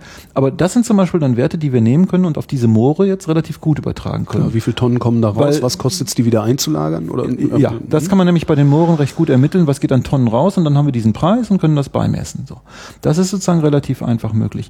Äh, bei dem Mikroklima, weil Sie danach gefragt haben, ja. haben wir solche Zahlen nicht gehabt. Ja, sondern wir haben die, Pre die Zahlen gehabt äh, für das äh, CO2 haben wir das gehabt und äh, dann noch für den Erholungswert der Moore. Man muss auch sehen, wo man Zahlen herkriegt. Also manche Moorgebiete haben einen Erholungswert durch die Landschaft ähm, und es gibt eine Zahlungsbereitschaft der Bevölkerung. Dann haben wir sozusagen Tourismus. Ja, zum Beispiel. Okay, verstehe. Tourismus, aber nicht nur. Es kann auch sein, dass sie nicht dorthin fahren und trotzdem bereit sind, für die Moore etwas zu zahlen. Schauen Sie mal, wenn ich Sie als aufgeklärten Staatsbürger vor mir sitzen habe und ich frage Sie, sind Sie vielleicht auch bereit, Sie kriegen jetzt was mit über Moorschutz mhm. und mhm. ich halte jetzt ein längeres Referat über Moorschutz. Nehmen wir mal, ich täte das. Tun Sie es nicht? Ach, ich bin schon noch sehr knapp und auch nur rudimentär lass, lass und nicht systematisch. Und dann würde ich Sie fragen, sind Sie bereit, für den Moorschutz etwas zu bezahlen? Und dann sagen Sie, Ach so, die Abteilung ein Zehner im Monat. Oder ja, so. könnten Sie sagen. Hm? Also ich muss schon glaubhaft sein, ja, was damit ja. passiert. Und so. Äh, das ist auch eine Form von, von Erfassen von Werten, die die Ökonomen betreiben. Das ist auch mit drin bei den Mooren. Erholungswert können Sie mit erfassen. Äh, so eine Zahlungsbereitschaft können Sie erfassen. CO2 können Sie erfassen. Mikroklima konnte man schlecht erfassen. Das ist aber nachrichtlich ein Wert, ist deshalb ja nicht schlechter an sich, also nicht unbedeutender an sich. Ja, ja. Aber nur Sie können keine, keinen Wert messen an der Stelle. Ja. Und wie will ich es diskutieren, wenn ich ihm keinen Wert beimessen? Also dann muss, dann ich kann der Wert ja nur abstrakt sein und ja, das, das macht es ja so schwer, das zu diskutieren. Bei der Aussage, die ich vorhin hatte, habe ich gesagt, wir haben in den Berechnungen festgestellt, bei solchen Berechnungen, und das sind jetzt Bandbreiten, dass ein effektiver Moorschutz der Gesellschaft vier, mindestens vier bis fünfmal so, wert, so wertvoll ist wie etwa die Nutzung äh, als Grasfläche, wo Heu gemacht wird mhm. und wo der Landwirt hm, seine Prämie bekommt und vielleicht bestimmte Dinge äh, da anbaut. Mindestens, in dem Wort mindestens steckt, steckt das Punkt. Mikroklima mit drin. Ja, ganz genau. Wir haben also hier die Werte erfasst, die drei, vier Kategorien, wo wir was gefunden haben. Mhm. Und wir haben auch nicht selber Studien gemacht, wir haben zusammengetragen. Wir haben das zusammengetragen, was wir überall gefunden haben. Und in dem Wort mindestens steckt drin, okay, da gibt es noch andere Ökosystemleistungen, vielleicht das Mikroklima. Jetzt mag der Kritiker einwenden, ja, aber vielleicht ist die Veränderung des Mikroklimas hinten raus positiv. Kann sein. Kann ich nicht, äh, äh, könnte ja sein, dass es so ist, ja. Aber im Moment, äh, also beim Mikroklima äh, weiß ich es tatsächlich nicht, das hängt sehr am Standort. Wobei, wenn ich behaupte, dass das so sein könnte, dann bin ich auch belegpflichtig, von daher... Äh ja, jedenfalls für das globale Klima ist es nachteilig. Das haben wir ja, ja. vorhin gesagt. Dem, wegen der CO2-Ausstöße. Ja. ja. Das ist eine spannende Frage. Das, jetzt sind wir im Ökonomischen. Mhm. Jetzt sind wir an der Frage, kann man äh, mit ökonomischen Argumenten mit die Natur auch bewerten? Äh, hilft das für bestimmte Entscheidungen? Und unser Gespräch war ja so, dass wir vorhin gesagt haben, okay, an manchen Stellen haben wir naturwissenschaftliche Bewertungen. Wir waren beim Gewässerschutz gewesen, beim mhm. Flussgebieten gewesen. Bei manchen Stellen helfen vielleicht auch ökonomische Entscheidungen. Und hier haben wir mit einem Vorhaben, das heißt Naturkapital Deutschland, der Begriff ist schon eine Provokation, ja. Naturkapital, haben wir den Versuch gemacht, mal ökonomische Zahlen zusammenzutragen für die Bewertung von Landnutzungen. Und das sind jetzt, das war ja der Punkt, immer ausgewählte Landnutzungen also Moore und kohlenstoffreiche Böden, war eine Landnutzung. Wir können auch über Gras und Grasland sprechen im Vergleich zu Ackerland. Nicht? Ist auch ein, ein Problem. Ähm, welches? Das Problem ist, dass wir immer mehr, also Grünland oder Grasland verloren haben. Mhm. Also es, wir sind in einem Alter, wir haben das schon beobachtet. Oh, Die ja. Zahlen geben das ganz deutlich her. Wir haben also massiv äh, Grünland verloren, Gras, als Grasland verloren. Und ähm, da ist jetzt natürlich äh, anderes angebaut worden. Das Ackerbau wird da jetzt betrieben. Oder Versiegelung. oder Versiegelung. Es ist de facto so, dass die Versiegelung hat dazu geführt, dass Ackerflächen verloren gehen und die Ackerflächen wurden wieder reingeholt durch den Umbruch von Grünland zu Ackerland. So, ist, so sind im Wesentlichen die Hauptzahlen. Und jetzt kann man sagen, ja, ist doch gut, jetzt haben wir wieder unser Ackerland, jetzt wird da wieder schön produziert, nicht? So, ne, die Flächen sind in etwa konstant geblieben, die Ackerflächen, aber das Grünland ist verloren gewesen, äh, verloren gegangen. Also in den letzten zehn Jahren nochmal Hunderttausende von Hektar. So. Und jetzt gehen damit aber bestimmte Ökosystemleistungen verloren. Auch das kann man jetzt wieder zeigen. Wieder der Ja, Weg- selbst das CO2, das der Grashalm äh, äh, speichert. die ist- CO2-Speicherung ist anders über Grasland als über dem Ackerland. Wir haben zum Teil unter diesem Grasland auch ökologisch hochwertiges Grasland, nicht alles, aber es gibt auch ökologisch hochwertiges Grasland, das erhaltenswert ist. Und auch dort gibt es Studien, die wir dann aufgerufen, zusammengetragen haben. Und der Schutz des Graslandes ist damit eindeutig belegt. Und das, der Punkt ist ja jetzt der, die Naturschützer wissen das ja alle. Aber mit den Ja, das sind ja, die, das sind ja die 1 und die 9, die Naturschützer. Die, wir Ja, brauchen ja die schön, 90 anderen. Schön. Ne? Genau. Das sind der eine oder die neune. genau. Das sind die Wissenden, die Aufgeklärteren die oder die, das, die vielleicht auch die Besserwisser. Aber Das sind die 10% Klugscheißer. so zum Beispiel. Aber, aber diese 90, so, und von denen versuchen wir mit solchen ökonomischen Argumenten auch welche zu erreichen. Indem wir sagen, Moment mal, ihr seid Entscheidungsträger, macht euch klar, das sind volkswirtschaftliche Schäden, die verursacht werden, wenn Grasland oder Grünland verloren geht, weiter verloren geht. Der gute Sozialwissenschaftler würde auch messen, inwieweit er die erreicht. Tun Sie das? Äh, äh, schaffen Vielleicht würde es der gute Sozialwissenschaftler auch nicht tun. Ich wollte jetzt nur ein Schaffen bisschen rumprovozieren. Schaffen Sie nicht. Na, sagen wir mal so. Die Frage, das ist ja jetzt ein, ein ganz schwieriger Punkt. Sie fragen ja nach dem Erfolg von Ja. Politikberatung. Genau. So würde ich das jetzt übersetzen. Nicht? Ja, genau so. Das Erfolg war es auch gemeint. Und, und da ist doch die Frage, also woran messen wir den Erfolg von Politikberatung? Und äh, das ist schwierig, weil im politischen Prozess, nicht? Ähm, Im politischen Prozess äh, sind andere Ratio, Ratios, Ratie, ist Plural von Ratio? Also andere Rationalitäten. andere Rationalitäten. Das bedeutet aber doch, äh, Sie können eine gute Lösung vorschlagen und die wird politisch am Ende nicht genommen. IPCC. Zum Beispiel äh, IPCC. Ist, ist ja irgendwie der Klassiker dafür, dass Oder zweites Vorschläge- Beispiel, oder- wir haben eine große Studie gehabt am UFZ, ein Kollege hat das, wie ich finde, toll gemacht. Äh, Werra, Weser und Kali-Produktion. Nicht? Ich weiß nicht, ob Sie da an der Werra mal entlang gefahren sind. Da Nee. sind diese Kali-Berge. Ja, das kenne ich Das aus heißt, Hessen. Da ist ja zwischen die- Hessen, Ja. genau, zwischen Hessen und, und äh, Thüringen haben wir diesen Kali-Ablauf. Mhm. So, und was, was ist dort geschehen? Also seit vielen, vielen Jahren, das soll noch weitergehen bis etwa 2060, 2080. Kali und Salz ist dort Genau. auch regional bedeutsam, für etwa 4.000 bis 5.000 Arbeitsplätze hängen direkt daran, 8.000 Arbeitsplätze indirekt. Regional so bedeutsam, dass als ich mal im Hörfunk gesagt habe, dass die da die äh, Werra vergiften, war das die Werra? Ich weiß es Ja, gar nicht mehr. genau. Ich, äh, Darum geht's. Wüst, wüst beschimpft wurde per Brief, per Mail, per Anruf. Von denen? Äh, nur von äh, Bürgern, So. die wahrscheinlich irgendwelche ökonomischen... Jetzt, äh, ja, jetzt wird's wirklich richtig spannend. Und jetzt haben, haben wir hier, jetzt geht's um Erfolgsmessung von Politik. Das Ja. war das Thema. Jetzt Mhm. haben, hat ein Kollege von mir äh, äh, einen runden Tisch mit begleitet als wissenschaftliche Leitung. Dann gab's einen gru- runden Tisch Werra, Weser und Kali-Produktion. Also genau darum geht's. Mit den Stakeholdern am Tisch. Das Ja. heißt, das Unternehmen, die beteiligten Bundesländer, das sind nicht nur Hessen und Thüringen, das sind auch noch Niedersachsen, weil das Wasser fließt dann Ja. durch Niedersachsen. Das ist noch ein winziger Anteil, war nicht Bayern noch dabei. Jedenfalls, die Bundesländer sind dabei, die Gewerkschaften dabei, also ein sogenannter runder Tisch mit 30 Leuten. Die haben Lösungen entwickelt und haben am Ende darüber abgestimmt und haben, glaube ich, mit großer Mehrheit, also drei oder vier Gegenstimmen von 32 Abstimmungsberechtigten, eine Lösung favorisiert. Die Lösung hieß, baut bitte eine Pipeline von der Werra bis an die Nordsee ja, damit das ganze Zeug, da gibt's auch bestimmte Trassen, eigentlich über diese Pipeline abgeführt werden kann. Kostet aber 500 Millionen. Aber es war sozusagen von den möglichen Alternativen noch die beste. So. Kali und Salz hat sich dann dagegen verweigert. Das wurde denen dann zu teuer. Dann hieß es auch, sie würden von den Amerikanern übernommen. Da hatte man schon wieder Angst, dass alles ganz anders läuft. Und jetzt hat man irgendwie eine andere Genehmigung für Kali und Salz erteilt. Die können jetzt weiter die Halden aufbauen und können weiter in bestimmten Maß in Werra und Weser einleiten. So, jetzt haben sie hier einen wissenschaftlichen Prozess gehabt, ja, Vorschläge gehabt. Ja. Die Vorschläge waren gut, auch fundiert. Es gibt Studien, ich habe die hier im Schrank stehen, nicht Studien dazu. Äh, in einem stark partizipativen, auch der Öffentlichkeit zugewandt. Und am Ende ist es doch gescheitert. ja. Und jetzt können Sie sagen, puh, wie gut ist denn jetzt die, die Politikberatung gewesen? Jetzt können Sie sagen, Gar nicht. Weil es ist, Ja. es ist gescheitert. Also Ja, ist, ne, ich, genau. ich, auch, ich, so, ich, mein, ich kann ja nur auf den Outcome und- gucken. Also ich, Be- ja, und ja, das ist aber jetzt genau der Punkt. Und jetzt würde ich sagen, ja. Und was kann aber dann Wissenschaft denn noch machen? Also ich wollte sagen, Wissenschaft können Sie doch nicht dann, Sie können doch nicht sagen, das war deshalb schlechte Wissenschaft. Das ist richtig. Ja. Sie, das ist sowieso Genau, nicht. das stimmt. Aber Sie können Ja, auch nicht stimmt. sagen, das war ein schlechter Prozess. Ja, Der stimmt. Prozess war sozusagen fast singulär in Deutschland. Das war ein Versuch, so vorzugehen. ich Das überlege auch gerade, wie könnte man es eigentlich besser machen? Und so. Volksabstimmung noch, die dann zu Gesetz wird, das wäre die einzige, Vielleicht. äh, der einzige Weiterdreh, den man da Vielleicht. noch hätte. Aber das war sozusagen ein sehr starker wissenschaftlicher Pro- Prozess. Es zeigt aber, dass sie eigentlich Politikberatung am Outcome sehr schlecht messen können. ja. Ja.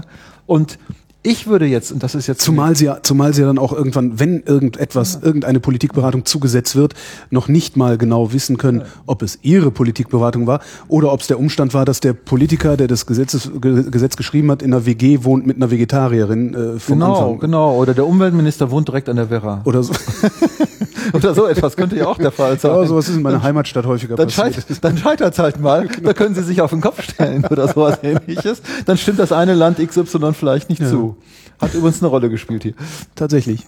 Wir nennen keine Bundesländer und keine Namen. Natürlich nicht. Natürlich nicht.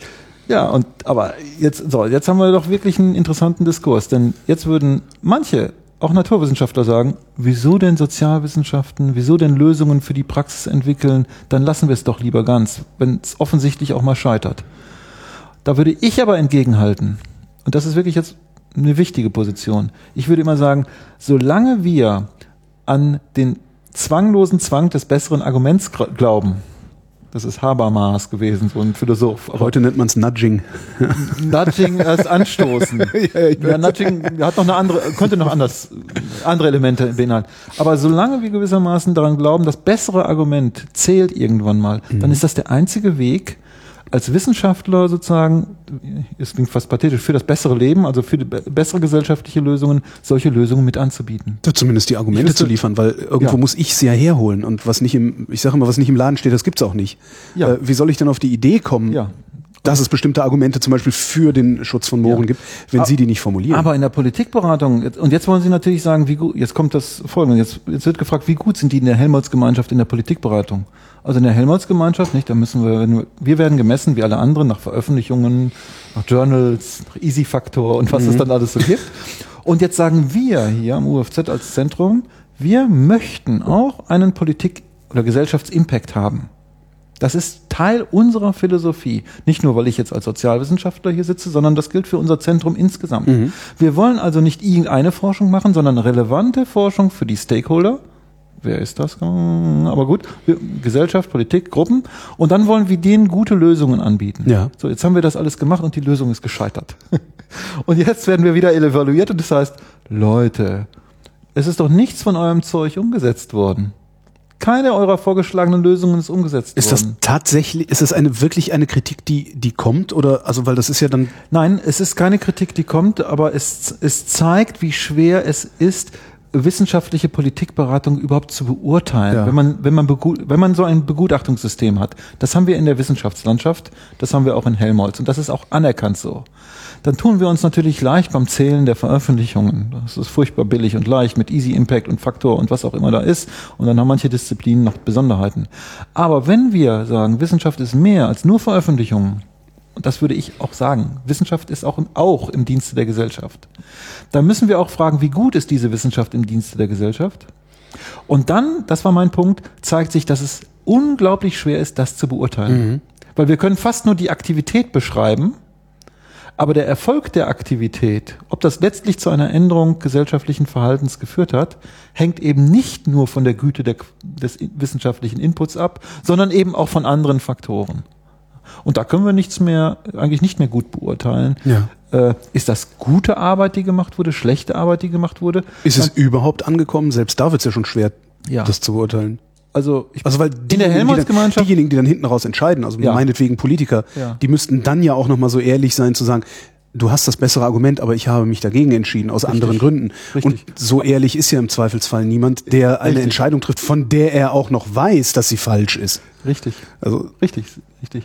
Aber das ist ein ganz spannender Punkt. In der Helmholtz-Gemeinschaft versuchen wir im Moment über eine Arbeitsgruppe, die ich jetzt auf der Helmholtz-Ebene leite, für den Wissenstransfer äh, zu sagen, was ist Wissenstransfer, welche Dimensionen sind das überhaupt? Ist ja, kann ja verschiedenes sein, auch in Abgrenzung zum Technologietransfer. Was ist Wissenstransfer? Gibt es Indikatoren, um die Qualität des Wissenstransfers zu beschreiben? Und kann man gewissermaßen auch den Erfolg des Wissenstransfers damit erfassen mit diesen Indikatoren?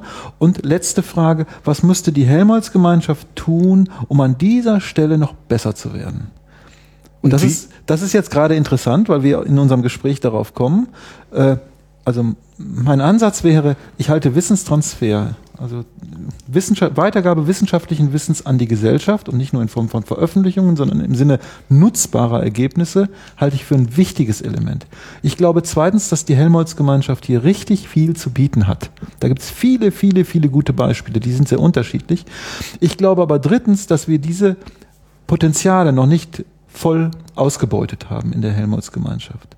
Das heißt also, an manchen Stellen sollten wir versuchen, hier und da Anstöße zu liefern, Anreize zu bieten, Ermunterungen auszusprechen, durch den Helmholtz-Präsidenten, durch die Geschäftsstelle, durch die einzelnen Zentren, dass Wissenschaftler, die dort tätig sind, noch ermutigt werden, auch weiterzumachen.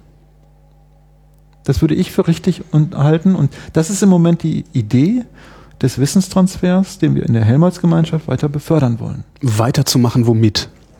Schauen Sie, die, jeder Wissenschaftler hat Trade-offs. Jetzt sind wir fast wieder beim, bei der Ökonomie. Wenn mhm. ich das eine tue, kann ich das andere nicht, ja. nicht tun. Das heißt, wenn ich ein Papier schreibe, äh, ja, dann ist das sozusagen Zeit, die dort hineinfließt. Wenn ich einen Prozess organisiere, wo an Werra und Weser ein runder Tisch begleitet wird, ist das Zeit, die ich investiere, die nicht zu knapp ist, die in den Wissenstransfer hineingeht. Ich kann nicht gleichzeitig die Papiere vielleicht schreiben oder manche können das vielleicht, aber normale Menschen gewissermaßen haben ein Zeitbudget. Das, das müssen sie irgendwie aufteilen. Ja? So, und jetzt ist doch der Punkt, wie setzen wir in der Helmholtz-Gemeinschaft die Anreize? Wollen wir nur auf die Veröffentlichung gehen und da immer besser, besser, immer mehr, immer mehr, immer mehr? Dann haben wir nicht mehr hier in so einem Zentrum 400 Easy-Publikationen, dann haben wir 450, dann haben wir 500 Easy-Publikationen. Da werden Sie sich früher oder später dann auch vom, vom, von der Gesellschaft fragen lassen müssen, äh, wozu bezahlen wir euch eigentlich, Richtig. wenn ihr hier nur für den Schreibtisch, also Richtig. nur für die Schublade. Und das fragt auch genau der BMBF die einzelnen Zentren. Ja. Über die Aufsichtsräte. Das passiert ja im Moment. Und ich finde das auch richtig so. Ja. Es ist öffentlich finanziert, also kann die Gesellschaft auch fragen, wo, also Grundlagenforschung stelle ich nicht in Abrede, aber mhm. wo sind Bereiche, wo wir einen, einen weiteren Schritt, einen letzten Schritt zum Kunden tun können? Mhm. Wie können wir das befördern? Wo gibt es, wo gibt es Elemente und Ansatzpunkte dafür, hier äh, sozusagen zu belohnen oder anzureizen oder über den Kopf zu streicheln oder was auch immer, was die Wissenschaftler, die dazu in der Lage und bereit sind, das sind ja auch nicht alle, ja, die sowas wollen. Aber um die zu befähigen und zu ertüchtigen, hier einen Schritt weiter zu gehen. Das meine ich. Und das, das wäre nochmal interessant für eine spezialisierte Öffentlichkeitsarbeit auch, weil die ja. würde diesen Wissenschaftlern dann genau diese, diese Bürde abnehmen, äh, den ich, Schritt nach außen zu tun. Ich finde, ja, das ist aber jetzt, äh, also die Öffentlichkeitsarbeit spielt hier eine große Rolle, das würde ich schon sagen, aber es ist eben nicht nur ÖA. Ja. Weil vieles, viele dieser Prozesse, vorhin habe ich diesen runden Tisch besprochen, angesprochen, die sind an den Wissenschaftler als Wissensträger gebunden. Ja der kann das nicht irgendwie über die ÖA. Genau, drei, drei Seiten hier, ja. geh mal hin, äh, alle genau. Fragen sind da beantwortet. Das geht das nicht. Sondern der muss, der muss da sein, der muss physisch da sein, ja. der muss sozusagen mit voller Kraft dort sein. Der kriegt in Auftrag und da ergeben sich in solchen Prozessen Aufträge, Alternativen durchzurechnen. Das mhm. war bei der bei der Vera Weser Geschichte so. Das ist beim Fracking zum Beispiel auch mhm. so. Ne? Wenn wir fragen, wie gut ist Fracking oder wie gut ist Meeresdüngung, um mal andere Zentren als das UFZ hier äh, äh, in der Helmholtz-Gemeinschaft sind, äh, dann, dann müssen diese Dinge auch sozusagen wissenschaftlich fundiert werden und das muss auch ausgearbeitet werden für diese Alternativen. Mhm. So. Also da geht richtig viel Zeit rein und ich bin der Meinung, dass wir hier diejenigen, die diese Wege gehen, die brauchen sozusagen die, den Anreiz, das Lob, die Aufmerksamkeit noch stärker auf allen Ebenen der Helmholtz-Gemeinschaft. Vielleicht auch ein bisschen mehr Zeit. Wäre, wäre damit geholfen? Äh, also man sagt vielleicht so, du hast, eine Unterstützung so dein, dein, mag auch sein. Dein Antrag läuft eigentlich zwei Jahre, wir machen zweieinhalb draus, wenn du versprichst am Ende ja. was Nützliches ja. äh, im weitesten Sinne ja. noch äh, rauszuhauen. Absolut, absolut. Ich habe ja äh, ein sehr schönes Beispiel dafür für mehr Zeit. Ich habe begleitet ein Wasserprogramm in der Schweiz. Mhm. Ähm, da, das war in der Summe, waren das also normale Projekte, die was, 19 Projekte in einem Wasserprogramm über nachhaltiges Wassermanagement. Und was mich hier beeindruckt hat, war, dass in der Schweiz wurden zehn Prozent der Gesamtmittel wurden zurückgehalten für Transfer. Ah. Das ist ja nicht wenig. Nee. Das ist nicht nur mal für ÖA ein dreiseitiges Papier. Irgendwo. Das ist bei 19 Projekten sind das 1,9 Projekte. also, ja, so.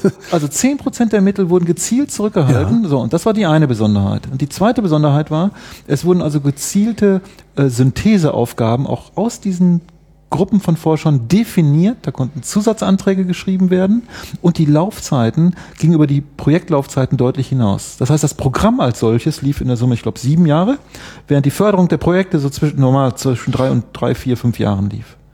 Und da habe ich, also das ist eines der großen Beispiele jetzt im Schweizerischen Nationalfonds, wo man also ganz neue und weitreichende Wege im Gewässerschutz gegangen ist. Aber dieser Wissenstransfer und dieser Einbezug von Stakeholdern im Prozess und auch hinterher diese Expansionsphase, wo nochmal gezielt versucht wird, durch Workshops mit Stakeholdern, also vom Bundesamt für Umwelt und aus den Kantonen wurden dann die Leute zusammengeholt, also dieses Wissen auch in die einzelnen Bereiche hineinzutragen. Da wurden also nicht unerhebliche Mittel für zurückgehalten und das ist ein Weg, den ich, das ist ein gutes Beispiel, um zu zeigen, was ich meine. Wir müssen das nicht bei allen Projekten machen, aber wenn wir hier und dort äh, den letzten Schritt zum Kunden gehen und dafür Zeit reservieren, Ressourcen reservieren würden, äh, dann, dann würden wir viel stärkeren Impact haben bei der Umsetzung von Forschungsergebnissen. Schauen Sie, und gleichzeitig auch das Image der Wissenschaft beziehungsweise der Wissenschaftler absolut der wahnsinnig steigern. Schauen Sie mal, der BMBF fördert ja nicht nur jetzt institutionell die Helmholtz-Einrichtungen und noch andere, ein Riesenbudget, sondern die haben auch Projektförderung also solange ich das jetzt beobachtet, ein großer Teil der Projektförderung läuft die drei Jahre Projektzeit und dann ist Ende, buff. Ja. So, und damit ist das Wissen fast erloschen. Ja.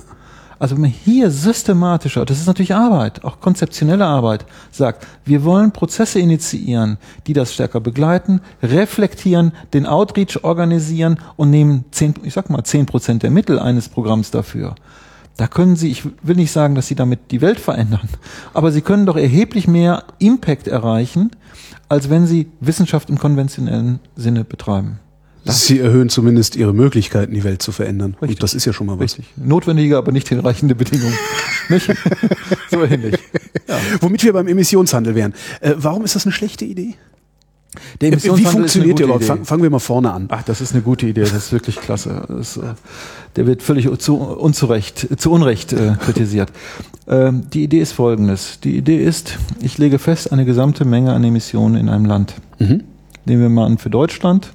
Die CO2-Emissionen legen wir fest. Das haben wir auch gemacht in einem Plan für Deutschland. Lege ich fest auf 850 Millionen Tonnen CO2-Ausstoß im Jahr. So. Und jetzt ist die Überlegung, dass sich diese 850 Millionen. Also die, Entschuldigung, diese 850 Millionen Tonnen, die sind sozusagen kostenneutral. Das ist das, das ist ein Zielwert, äh, also wir haben jetzt, glaube ich, etwas mehr gehabt, 870 Millionen.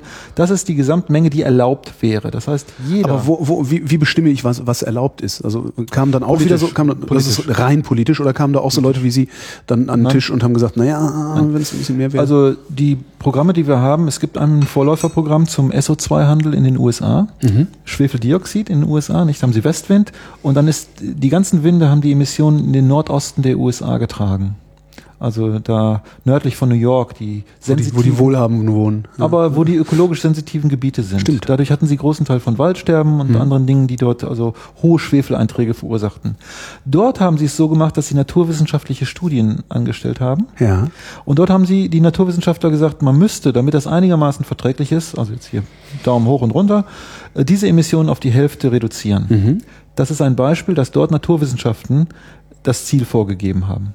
Beim Emissionshandel, wie er in Deutschland der Fall ist, ist es rein politisch definiert das heißt, worden. Also das heißt, in der EU der Fall. Das heißt, die Wirtschaft äh, hat äh, im Grunde ihren Bedarf angemeldet. Die Wirtschaft und die Umweltverbände und der Umweltminister haben sich an einen Tisch gesetzt. Das mhm. war damals Jürgen Trittin mit dem Wirtschaftsminister Clement aus Nordrhein-Westfalen. Mhm. Die haben sich an einen Tisch gesetzt mit den Wirtschaftsvertretern und haben das ausgehandelt. Also eigentlich Interessengruppen, die es ausgehandelt haben. Man kann übrigens zeigen, dass in den letzten Tagen die Umweltseite fast umgekippt ist. Also die Wirtschaftsinteressen haben sich zu, haben sich stark durchgesetzt. Ist das dieses altes, alte vergiftet oder arbeitslos Argument oder was hat dazu geführt, die umkippen äh, zu lassen? Weiß man das? Naja, man weiß es natürlich nicht. Äh, also in der ersten Phase dieses Emissionshandels äh, der Umsetzung in Deutschland 2003 war die erste Phase. Wir haben mehrere Phasen, 2003 bis 2007, 2008 bis 2012 und jetzt sind wir in der dritten Phase des mhm. Emissionshandels. In dieser ersten Phase wird berichtet, dass also äh, die deutsche Industrie sollte dem Emissionshandel unterworfen werden, ist sie auch. Und die deutsche Industrie hatte eine freiwilligen, ein freiwilliges Angebot im Vorfeld gemacht, mhm. Äh, bevor der Emissionshandel kommen sollte, von 480 Millionen Tonnen CO2-Äquivalenten. Ja. Der tatsächliche Ausstoß im Jahre 2002 oder 2003 waren 505 Millionen Tonnen CO2-Äquivalente. Und das, worauf man sich geeinigt hat, als äh, Menge, zulässige Gesamtmenge für die erste Phase waren 503 Millionen Tonnen ja. CO2-Äquivalente. Das heißt, obwohl die deutsche Industrie schon 480 Millionen Tonnen in einer freiwilligen Selbsterklärung äh, angekündigt hat, hat sie in den Verhandlungen am Ende durchgesetzt, dass ein Wert äh, festgelegt wurde in dieser ersten Phase des Emissionshandels, der nur leicht unter den tatsächlichen Emissionen ist. Die Zahl war 505 Millionen Tonnen CO2-Äquivalente waren die Emissionen des Industriesektors, ich glaube 2002 oder 2003 mhm. worauf, oder 2001, worauf man sich bezog. Und der Zielwert, der dann vereinbart wurde, war 503 Millionen also Tonnen. höher als Fast das, höher als das, was sie ohnehin ausstoßen. Okay, ein bisschen Wachstum. Ohne, dann. höher als das, was sie vorher in einer freiwilligen, sogenannten freiwilligen Selbstverpflichtung angekündigt hatten, einzuhalten. Ja, aber freiwillige Selbstverpflichtungen haben ja auch noch nie was genutzt. Wahrscheinlich äh, ja. äh, es, haben, die, haben die restlichen Stakeholder gesagt, nee, komm, dann lass mal lieber noch ein es, bisschen. Es wird also hier berichtet, dass also in diesen letzten Tagen in den, der Verhandlungen also tatsächlich der Wirtschaftsminister aus einem NRW-Kohleland, Clement, ja. der äh, Umweltminister Jürgen Trittin äh, zusammengesessen haben und dann praktisch in den letzten äh, Nächten das auch äh, ausgehandelt haben. Das wurde also kurz vor dem Termin, wo man das melden musste, also am selben, am letzten Tag, in den letzten Minuten vorher dann an die EU gemeldet. Mhm. Ja, äh, da ist also, wenn man so will, die Gesamtmenge festgelegt worden. Mhm. So. Diese für den Industriesektor. Diese Gesamtmenge an Tonnen CO2 wird dann aufgeteilt in einzelne Tonnen. Mhm. So. Und jetzt wird es verteilt, wird dieses, äh, wird das auf ein Papier geschrieben, ein Zertifikat. Und dieses Zertifikat wird an ein Unternehmen vergeben. Und ein Unternehmen darf nur so viel CO2-Tonnen ausstoßen, wie es Zertifikate besitzt. Ich kann mir also Zertifikate von jemand anderem kaufen, der welche übrig hat, weil er nicht so viel CO2 ausstößt. Zum Beispiel. Also erstens ist die Frage, wie viel kriege ich erstmal in der Erstzuteilung? Mhm. In dieser ersten Zuteilung, und die war kostenlos im Anfang, jetzt wird ein bestimmter Teil bezahlt, aber der größte Teil ist immer noch kostenlos. Wie viel kriegt ein Unternehmen?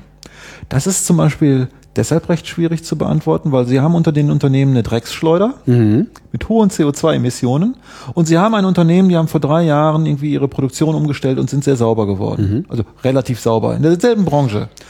Und jetzt ist die Frage, wie verteilen Sie die Emissionen? Kriegt der, der die Drecksschleuder hat, auch noch die meisten Zertifikate, weil er so viel Ausstoß hat?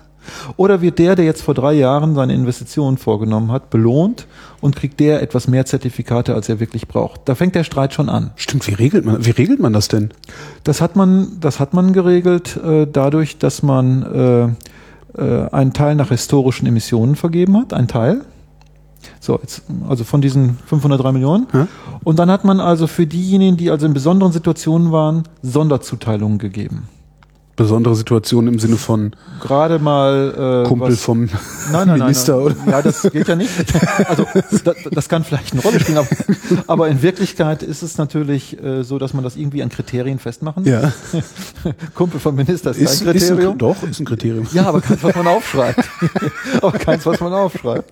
Und dann und dann wird bei diesem Emissionshandel wird dann also äh, gesagt okay ähm, das waren die historischen Emissionen mhm. und das waren also historische Reinigungsanstrengungen zum Beispiel. Oder das sind Neuanlagen. Da halten wir eine Reserve für Neuanlagen. Schauen Sie, wenn Sie jetzt äh, die Emissionsrechte vergeben und dann treten Sie gerade neu auf den Markt. Ja. Ha, Pech gehabt. Ne? Mhm. Sind ja gerade neu auf dem Markt. Da hat man also eine Reserve gehalten für mhm. Neuanlagen. Da hat man verschiedene Töpfe bereitgehalten. Wichtig ist, dass der Deckel das ist auch das Gute. Diese der 503. Cap, der mhm. Cap auf Englisch. Der Cap wird eingehalten. Also immer wenn Sie jemandem eine Sonderregelung geben, Dann bleiben, dann bleiben weniger Zertifikate übrig, die Sie im Normalverfahren freihändig vergeben, also frei vergeben können. Wie oft ist das ein jährlicher Prozess oder man hat, man wie hat, lange gilt so Man hat also diese, diesen Gesamtcap festgelegt für die Handelsperioden 2003 bis 2007, dann für 2008 bis 2012, dann mhm. für 2013 bis 2020, also den Deckel festgelegt. Das ist erstmal wichtig, weil das ist erstmal, damit halten wir ein Ziel ein. Ja was machen wir nämlich sonst nicht mit anderen Instrumenten? So, und dann ist der Punkt, äh, dass man dann diesen Verteilungsschlüssel immer für die Perioden festgelegt hat. Also für die erste Handelsperiode 2.3 bis 2.7, zweite Handelsperiode mhm. 2.8 bis 2.12 und, und so weiter. Und dann wurden sozusagen die Unternehmen nach diesem Schlüssel bedient. Das heißt, die Unternehmen hatten im Jahre 2003 eine Planungssicherheit bis 2007. Und 2008 war mhm. dann geklärt bis 2012 und jetzt ist geklärt, wie viel kriegen Sie bis 2020. Wenn Sie Unternehmen sagen, meinen Sie dann auch irgendwie den Handwerksbetrieb um die Ecke oder ist Nein. es tatsächlich nur Industrie? Nein, das, das ist im Wesentlichen ist es äh, Industrie und Kraftwerke. Ja. Industrie und Kraftwerke und äh, dabei auch nur ab einer bestimmten Größe, ich glaube ab 20 Tonnen CO2-Emissionen. Okay. Das heißt also, wenn wir auf Gesamtdeutschland mal schauen, Gesamtdeutschland hat etwa 850 Millionen Tonnen CO2 und in diesem Handel sind, damals waren es 500 Millionen, ich glaube jetzt in der dritten Periode 450 Millionen Tonnen in dem Handel drin. Mhm. Da sehen Sie erstmal, Landwirtschaft war nicht drin, Verkehr ist nicht drin, sondern Industrie und Kraftwerke sind drin. Die beiden großen Bereiche. Und bei den Industriebereichen nur diejenigen mit großen Emissionen, mhm. also größer 20 Tonnen, also Ziegeleien, nicht die mit Verbrennungen was zu tun haben, wo irgendwelche Raffanie, also Verbrennungsprozesse sind im Wesentlichen. So, die kriegen jetzt ihre Zertifikate nach diesem schwierigen Schlüsseln, die wir jetzt beschrieben haben, also mit Zuteilung, Sonderzuteilung, ist das gerecht? Und dann können die miteinander handeln. Ja. Und dann tritt das ein, was Sie vorhin mal angedeutet haben jeder guckt so für sich, was brauche ich in diesem Jahr? Mhm. Habe ich welche übrig? Dann biete ich die an. Brauche ich zusätzliche, dann kaufe ich die nach. Mhm. Und man mag jetzt fragen, wieso denn sowas? Kaufen und verkaufen. Da ist der große Vorteil, Sie, die Einzelnen entscheiden nach ihrer Dringlichkeit. Ja. Und das nennen die Ökonomen dann effizient. Ja. nach Dringlichkeit heißt, der, der wirklich was braucht, kriegt auch was auf dem ja. Markt, ja, mhm. kann sich das besorgen. Das ist ihm anscheinend auch viel wert. Und der, der nichts braucht, naja, der verkauft eben, der wird überschüssige Zertifikate verkaufen. Und dann müssen Sie praktisch dafür sorgen, dass die Emissionen genau übereinstimmen mit den in den Papieren gehaltenen Zertifikaten. Sie müssen das also genau kontrollieren. Das mhm. geht beim CO2 recht gut. Wir wissen nämlich über die Inputstoffe, wie viel Öl die kaufen, wie viel Kohle die kaufen, wie viel Gas die kaufen. Da wissen wir, wie hoch die Emissionen mhm. sind. Und damit können wir das also mit den Zertifikaten spiegeln. Und da müssen wir am Ende sicherstellen, dass das identisch ist. Das ist die Idee des Zertifikathandels und das funktioniert auch gut. So, jetzt haben Sie vorhin gesagt, das klappt doch nicht richtig. Man nee, Sie haben gesagt, dass das eine schlechte Idee ist oder so ähnlich. ich habe ganz am Anfang unseres Gesprächs ging es um, um die Frage, ob Institutionen eine Rolle spielen. Ja. Da habe ich gesagt, Märkte haben wir nur ganz selten, zum Beispiel beim CO2. Also. Aber das ist eine Ausnahme. Im Wasserbereich und bei Biodiversität und dem, was uns beschäftigt, haben wir sowas ganz selten. Aber jetzt nochmal zurück zu dem Zertifikatehandel. Jetzt ist Folgendes passiert. Das ist wirklich interessant, auch von der ökonomischen Sicht. Jetzt sind, äh, jetzt haben wir einen Zertifikatepreis, äh, der war am Anfang so im Jahre 2003, 4, 5, der war so bei 30 Euro pro mhm. Tonne CO2. Da war der auch erwartet worden. Mhm. Und dann ist dieser Zertifikatepreis innerhalb von drei Tagen in Europa von 30 Euro auf 4 Euro, 5 Euro heruntergesackt. Innerhalb von drei oder vier Tagen. So. Wenn ich das jetzt, also mit, mit meinem begrenzten neoklassischen Wissen, äh, würde ich sagen, oh, ein Überangebot. Klasse, das war gut. Zwei plus. Danke. Das war, das war sehr schön. Aber viele, die das Wissen nicht hatten, die haben nicht gesagt Überangebot, die haben erstmal gesagt, ah, der Markt bricht zusammen, das funktioniert gar nicht, das Instrument ist schlecht und so weiter. Was ist passiert? Es ist Folgendes passiert. Innerhalb Europas mussten zum 30. April 2006 die einzelnen Staaten ja ihre Meldungen abgeben, wie viel Zertifikate sie an ihre Unternehmen verteilt haben. Das war bis zum 30. April 2006 fällig.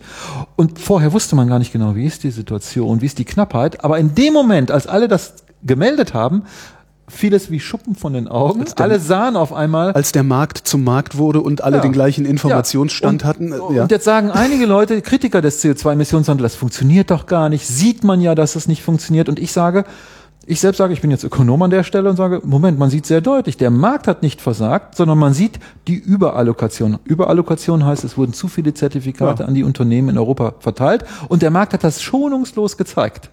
Und, und es ist und, ja noch nicht mal so, dass, dass, dass es eine Überallokation war, sondern es ist ja nur dann eine Überallokation, wenn man aus der Perspektive der politischen Akteure, die gesagt haben, es muss 30 Euro kosten, also es muss teuer sein in unserer Wahrnehmung, äh, für, aus der Perspektive ja. ist es eine Überallokation, weil, weil der Markt funktioniert da ja doch. Also, der Markt funktioniert da. Also weil die Begrenzung, die 30, ist doch drin. Ja, also, die, die Begrenzung ist drin, aber ich will noch was sagen. Eigentlich sagt man, äh, der Preis von solchen Zertifikaten, der soll ungefähr den Grenz, den Kosten der Vermeidung einer Tonne entsprechen. Ah. So. Und da jetzt, jetzt fragt man sich, oh, wie hoch sind denn die Kosten der Vermeidung einer Tonne CO2? Und da gab es so ingenieurwissenschaftliche Berechnungen im Vorfeld. Ja, ja. Und die waren natürlich viel höher. Die waren auch höher als 30 Euro. Okay. So. Und, äh, und jetzt hat man also erkannt, äh, der Preis mit 5 Euro ist also irgendwie ungleich diesen Grenzvermeidungs viel, viel niedriger. Ja. Da ist überhaupt kein Zusammenhang mehr erkennbar zu den Grenzvermeidungskosten. Und das hat einige Leute dazu bewogen zu sagen, das ist zusammengebrochen, das taucht nichts. Und ich würde sagen, wir sehen an dieser Stelle, wie wichtig institutionelle Regelungen sind. Denn wir müssen sehr sorgfältig dafür sorgen, dass wir die Knappheit in Regelungen übertragen, die auch greifen. Ja. Ich sage also, der, der, das Instrument ist als solches nicht schlecht. Ich hat auch vieles erreicht. Der Preis ist sichtbar, die Knappheit ist sichtbar. Das, äh, das Problem ist auf die Vorstandsetagen der Unternehmen gelangt. Das war ja vorher gar nicht der Fall. Das würde ich alles dem Emissionshandel zugute halten. Aber wir haben ihn einfach schlecht ausgestaltet in Europa. Ja. Weil die politischen Wirtschaftsinteressen so stark waren, dass in jedem der Länder zu viele Zertifikate verteilt wurden. Das heißt, wir haben keine echte Knappheit und damit ist der Preis viel zu groß, äh, zu hoch. Zu niedrig. Der Preis äh, ist viel zu niedrig, völlig richtig. Der Zertif Einmal aufgepasst. nein, nein, immer aufgepasst. Viel ähm, zu äh, niedrig.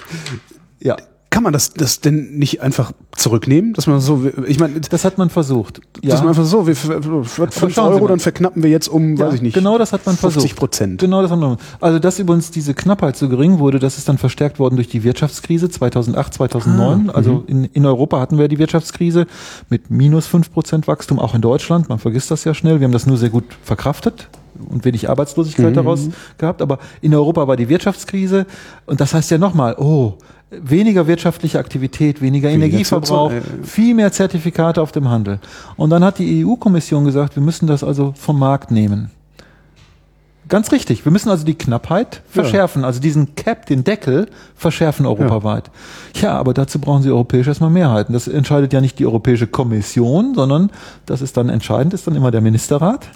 Die haben sich zusammengeschlossen und haben gesagt, njet, mhm. wir wollen das nicht aus Wirtschaftsinteressen heraus. Dann hat man einen zweiten Versuch äh, gestartet, hat gesagt, lass uns doch wenigstens eine gewisse Anzahl von Emissionen äh, sozusagen auf, auf, auf eine Bank legen. Also äh, nicht ganz aus dem Markt nehmen, aber vielleicht später wieder einspeisen, ja. so in Jahren 2017, 18, 19 vielleicht, dass wir jetzt mehr Knappheit kriegen. Man sprach von 900 Millionen Tonnen, die dann äh, temporär aus dem Markt genommen werden sollen. Selbst dieser Vorschlag wurde abgelehnt. Auch die deutsche Bundesregierung hat abgelehnt. Das heißt also, man hat das Problem sehr wohl erkannt. Eigentlich die Ökonomen wissen auch, woran es liegt. Der Cap ist nicht scharf genug. Ja, aber es fehlt die politische Kraft, das auch in Entscheidungen umzusetzen. Und deshalb ist der Emissionshandel mit einem Preis von 5 Euro versehen und nicht mit 20, 30 oder 50 Euro, was aus einer ökonomischen Knappheitsperspektive viel besser wäre. Aber tolles Instrument, finde ich. Und nochmal, ich finde nicht, dass das Instrument an sich versagt hat. Ja. Weil das vorhin, weil manche das behaupten oder so. Ich war immer einer der Vertreter, äh, die sagten, das Instrument ist nicht schlecht, aber es kommt eben auf institutionelles Design an. Diese, aus, diese schwierigen Ausgestaltungsfragen machen am Ende den Bock fett oder machen ihn nicht fett. Ja. Und das zeigt sich hier sehr schön. Ist das was, was sich durch alles politische Handeln so durchzieht oder ist das auch so ein Präzedenzfall oder ein Einzelfall, den Nein, wir da sehen? Das sehen wir in ganz vielen Bereichen. Ganz vielen. Schauen Sie, äh, das erfolgreichste Büchlein, was ich mal geschrieben habe, das ist deshalb erfolgreich, weil es beim Surkamp Verlag erscheint. Die haben schon mal so viele äh, Dauerleser, da kann man auch als, mit Büchern wird man noch als Wissenschaftler gelesen und dann wurde das drei oder viertausend Mal gekauft. Mhm. Das heißt symbolische Umweltpolitik. Oh, schön. So, und ich schaue gerade, hinter Ihnen ist das Regal, so ein ganz winziges Büchlein, da steht so drei Bücher dazwischen, die kleineren dort in der Ah, da die kleinen. Mhm.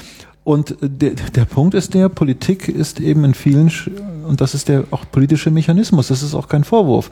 Es ist ja rational aus Sicht der Politiker, aber es, Politik ist daran interessiert, also äh, Interessengruppen zu bedienen, So glaube ich, funktioniert Politik ganz, ganz stark. Ich habe in der Schule im Politikunterricht gelernt, dass äh, immer die Interessengruppen mit dem geringsten, nee, mit dem höchsten Konfliktpotenzial bedient würden.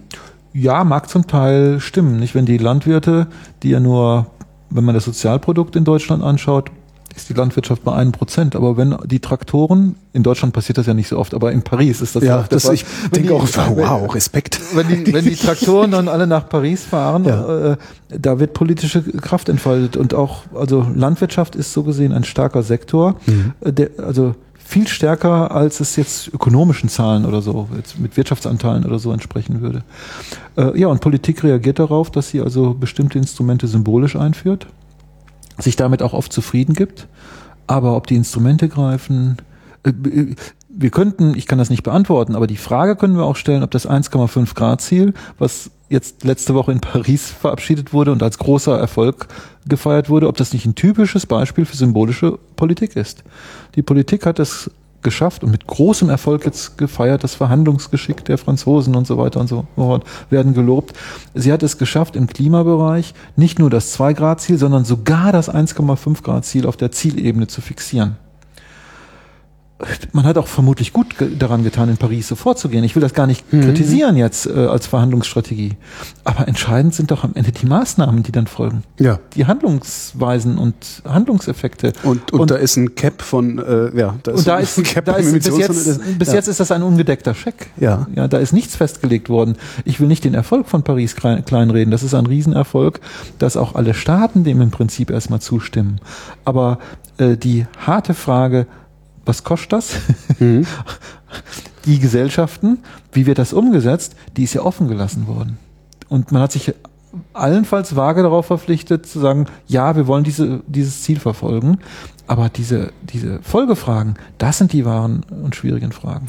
Sind das Fragen, die Sie sich stellen? Also nicht nur jetzt so als Hobby, so abends irgendwie beim, beim ja, Glas Wein, sondern äh, auch, auch in Ihrer Arbeit? Ja, selbstverständlich. Nun, ich sag nochmal, wir haben jetzt nicht so starken Klimabezug hier mhm. in diesem Zentrum, weil wir machen nicht so, so sehr Klimaforschung, eher am Rande sind da manche Elemente. Aber natürlich sind das Fragen, die wir auch uns stellen, ja.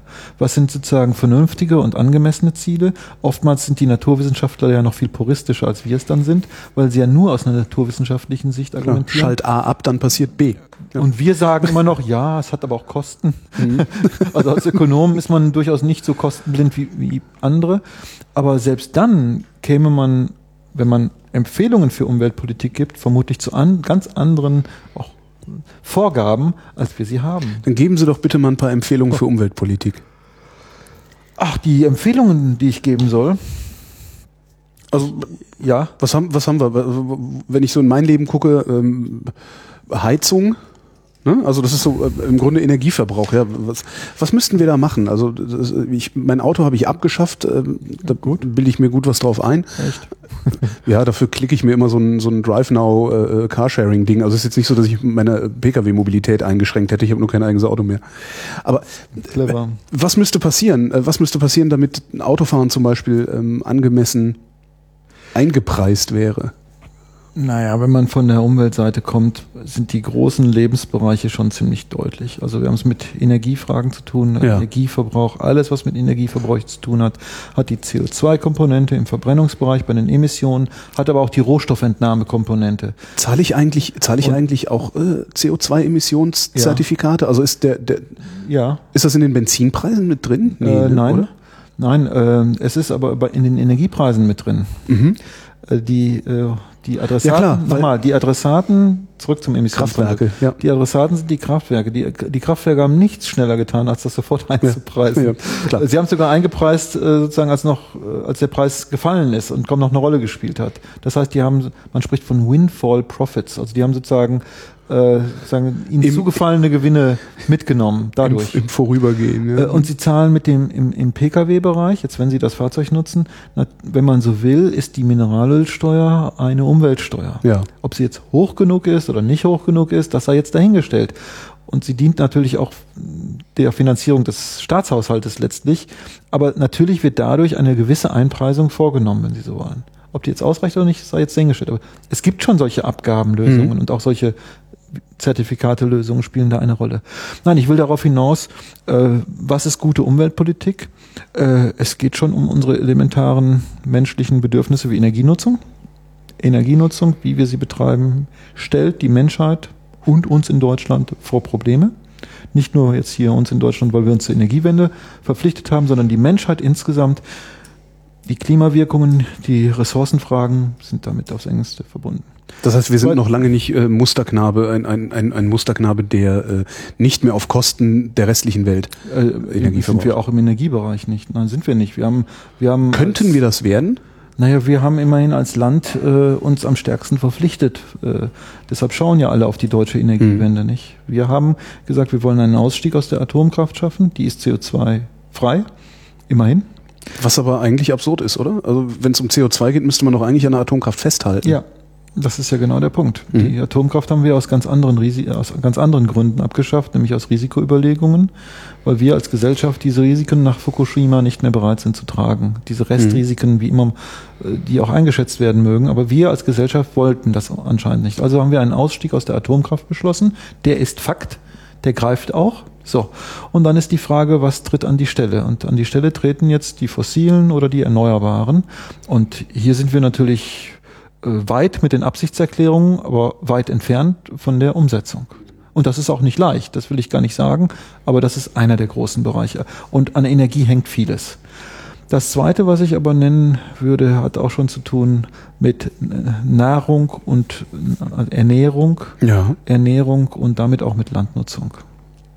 Ich glaube, dass äh, die äh, Ernährung äh, ein äh, viel zu wenig beleuchtetes Problem ist. Dadurch, dass wir also industriell äh, auf wahnsinnig große Flächen zurückgreifen, wo diese Produkte erstellt werden und die werden gar nicht mehr also hergestellt werden und viele Stoffe sind ja nicht viele Nahrungsmittel werden ja überhaupt nicht mehr bei uns hergestellt, nicht? Äh, wenn wir Fleisch essen, kommt das Steak aus einem anderen Land und die, äh, die Viecher werden ja nicht mehr mit Gras gefüttert, sondern die werden mit Kraftfutter und Soja gefüttert. Das kommt wiederum woanders her. Und das führt also zu massiven Problemen im weltweiten Maßstab. Das ist sicherlich ein ganz deutliches zweites Problem. Und die Hälfte dessen, was bei uns ankommt, schmeißen wir dann auch noch weg. Ja, 30 Prozent oder 30 so viel etwa wird gesagt, würden wir wegwerfen. Ja, auch das kommt. Also das Wegwerfen ist ein Teilproblem davon. Ja. ja. Aber wenn wir das schon reduzieren würden, also es, es gibt so viel da. Ja. Aber das ist ein Umweltproblem. Das ist ein Umweltproblem im globalen Maßstab, würde ich ganz klar sagen. Äh, dritter großer Bereich, den ich vielleicht noch ansprechen würde, natürlich Bevölkerungswachstum und Urbanisierung als Umweltprobleme. Mhm. Ja. Äh, letztlich hat die Erde, die wird nicht größer als Erde. die Flächen. Ich habe da schon im Internet Theorien gelesen. die Flächen. Nee, aber die Flächen, die uns also auch für die Versorgung ja. zu, zur Verfügung stehen, werden weniger. Im Moment schon. Nicht? Wir haben ja Landverluste, durch Wüsten, Verwüstung, Wüstenbildung, durch Versalzung äh, von Böden äh, werden die nutzbaren Flächen eher geringer. Und die Frage ist, ob wir das überall auf den Flächen mit steigender Produktivität hinbekommen. Nicht? Wir haben ja wahnsinnige Produktivitätssteigerungen im Agrarbereich. Das muss man ja immerhin mhm. sagen. Seit 1950, wenn Sie übrigens mal nicht zurück zur Volkswirtschaftslehre. Man kann immer in der Vorlesung fragen, was, was sind die volkswirtschaftlichen Sektoren mit der höchsten Produktivitätssteigerung gewesen? Nummer eins mit Abstand der Agrarbereich. Mhm. Ja, der Agrarbereich. Da ist unglaublich viel passiert. Aber die Frage ist auch ertragsgesetzlich, also setzt sich das nicht sofort, auch mit solchen Wachstumsraten pro Fläche, dass wir also auf einem Hektar ein Mehrfaches äh, an Produkten herausziehen können. Das wäre ja grandios äh, in mancherlei Hinsicht, aber andererseits haben wir dann diese schwierigen Nebeneffekte, nicht? Die Flächen müssen bearbeitet werden, die werden gedüngt, die werden mit Pestiziden bestäubt und äh, äh, äh also beregnet. belastet, beregnet, belastet, bestäubt ist das andere. Bestäubt ist aber trotzdem schön. Es ist oft Staub. Genau. Bestäubungsflugzeug. Ja. Also das finde ich sind die drei äh, oder sind vielleicht drei der ganz großen Problembereiche. Energienutzung des Menschen, Nahrungsmittelproduktion und Agrar damit zusammen Agrarnutzung und sicherlich äh, überhaupt Bevölkerungswachstum, Urbanisierung. So, jetzt wissen wir, dass das alles ähm, auch Geld kostet. Ähm, die Leute, also wir wissen ja. auch, dass die Menschen, ich glaube, das ist jedem klar.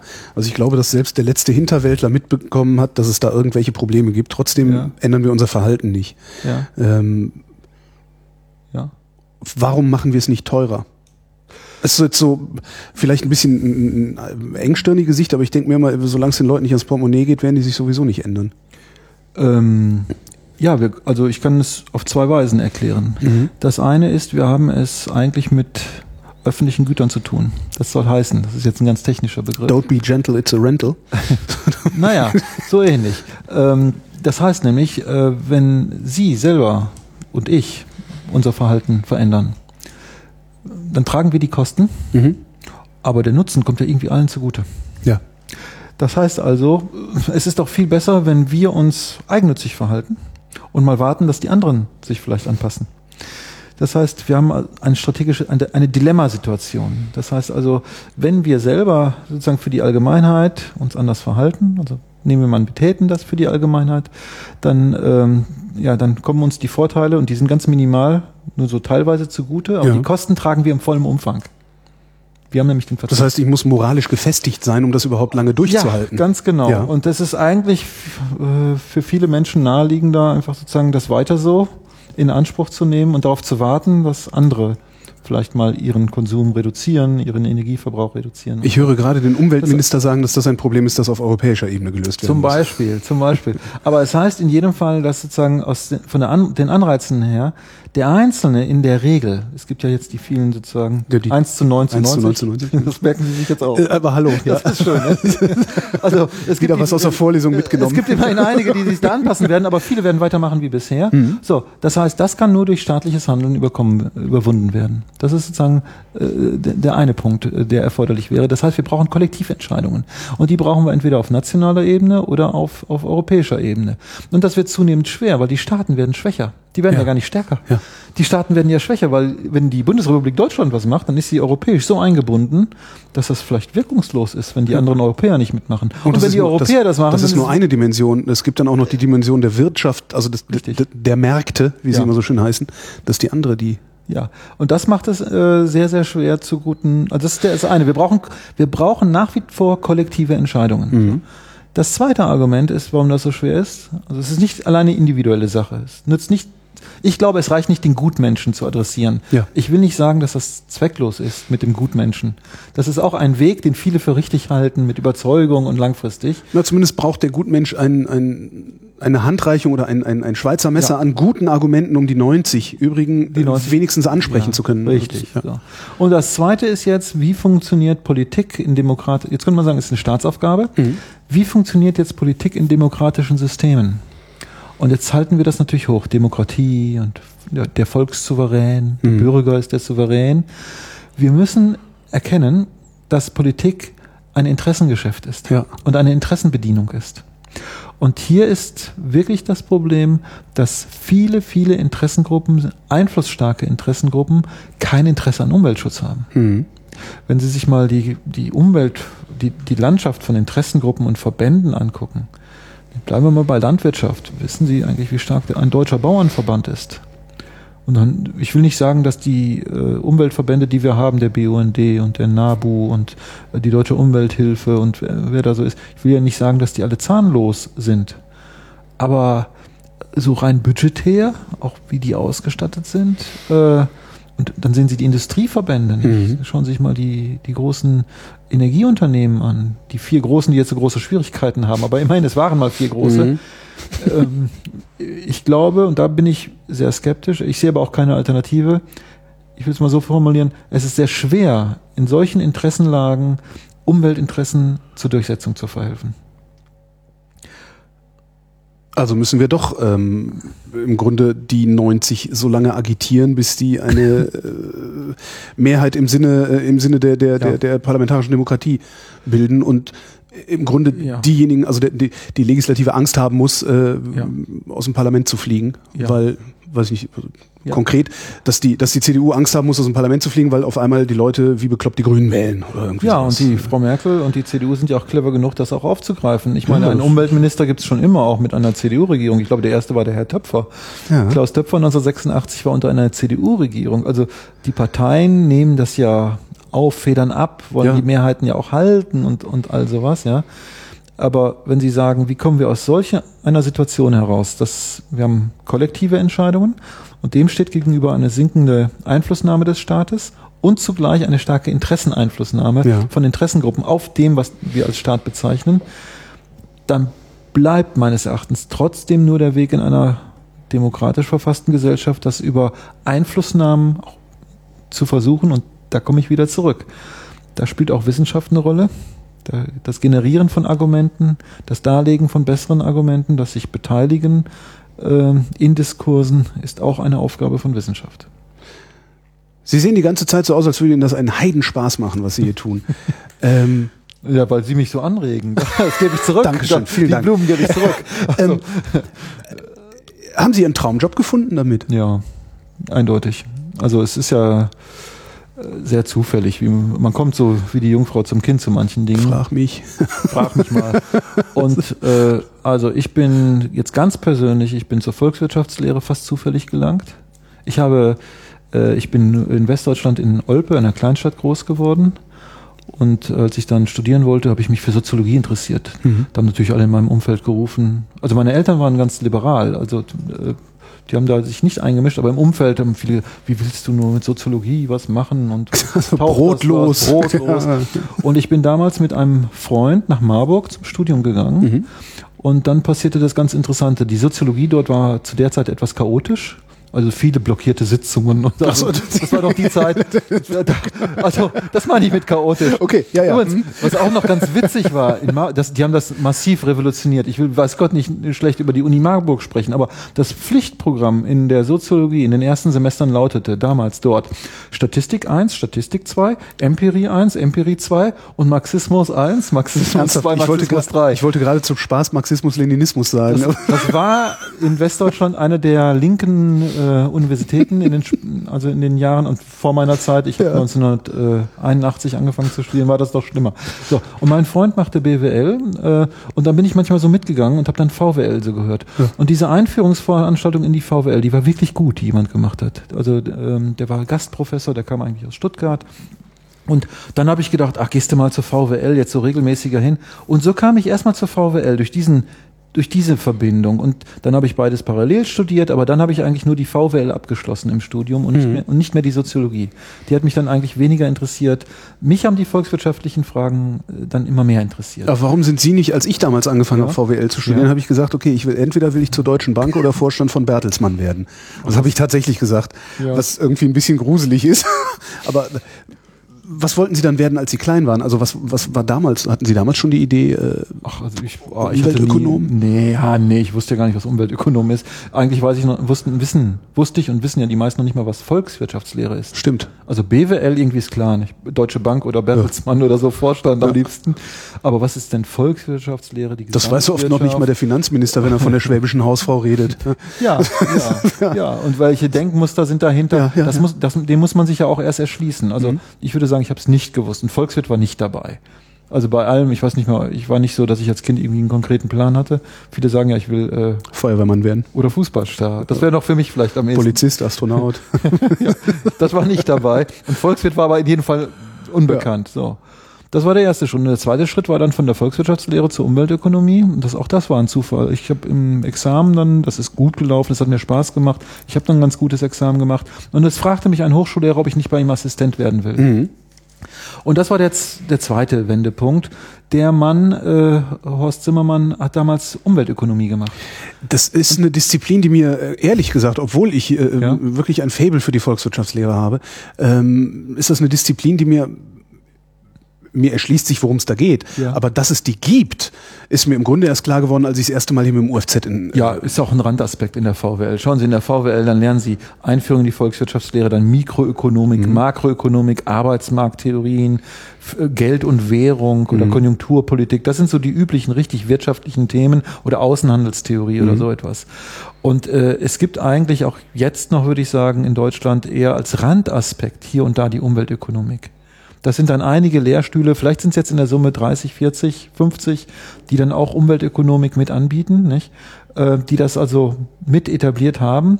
Und das sind oftmals äh, ja, Finanzwissenschaftler gewesen, mhm. Leute, die also über öffentliche Einnahmen und Ausgaben forschen. Und ich war in einem Lehrstuhl für Finanzwissenschaft. Also so, da bin ich also zu dem Herrn Zimmermann gelangt. Und der Herr Zimmermann war damals Mitglied im Sachverständigenrat für Umweltfragen und später dann auch im WBGU, dem Wissenschaftlichen Beirat Globale Umweltveränderungen und äh, war dann auch Vorsitzender mal in beiden der Gremien. Und die Gremien haben sich nun mit Umwelt befasst. Und so kam es, dass wir am Lehrstuhl, wir waren vier, fünf, fünf, sechs Mitarbeiter, immer wieder auch mit Umweltfragen zu tun hatten. So, und dann habe ich über Ökosteuern promoviert. Mhm. Ja, das war, äh, hat sich auch dann so ergeben. Also ich habe gefragt, wie passen Umweltabgaben in das Steuersystem? Eigentlich auch schon institutionenökonomisch. Mhm, mhm. Wenn Sie, also das haben wir damals nicht so bezeichnet, aber die Idee Internalisierung von externen Effekten ist eine abgehobene Idee.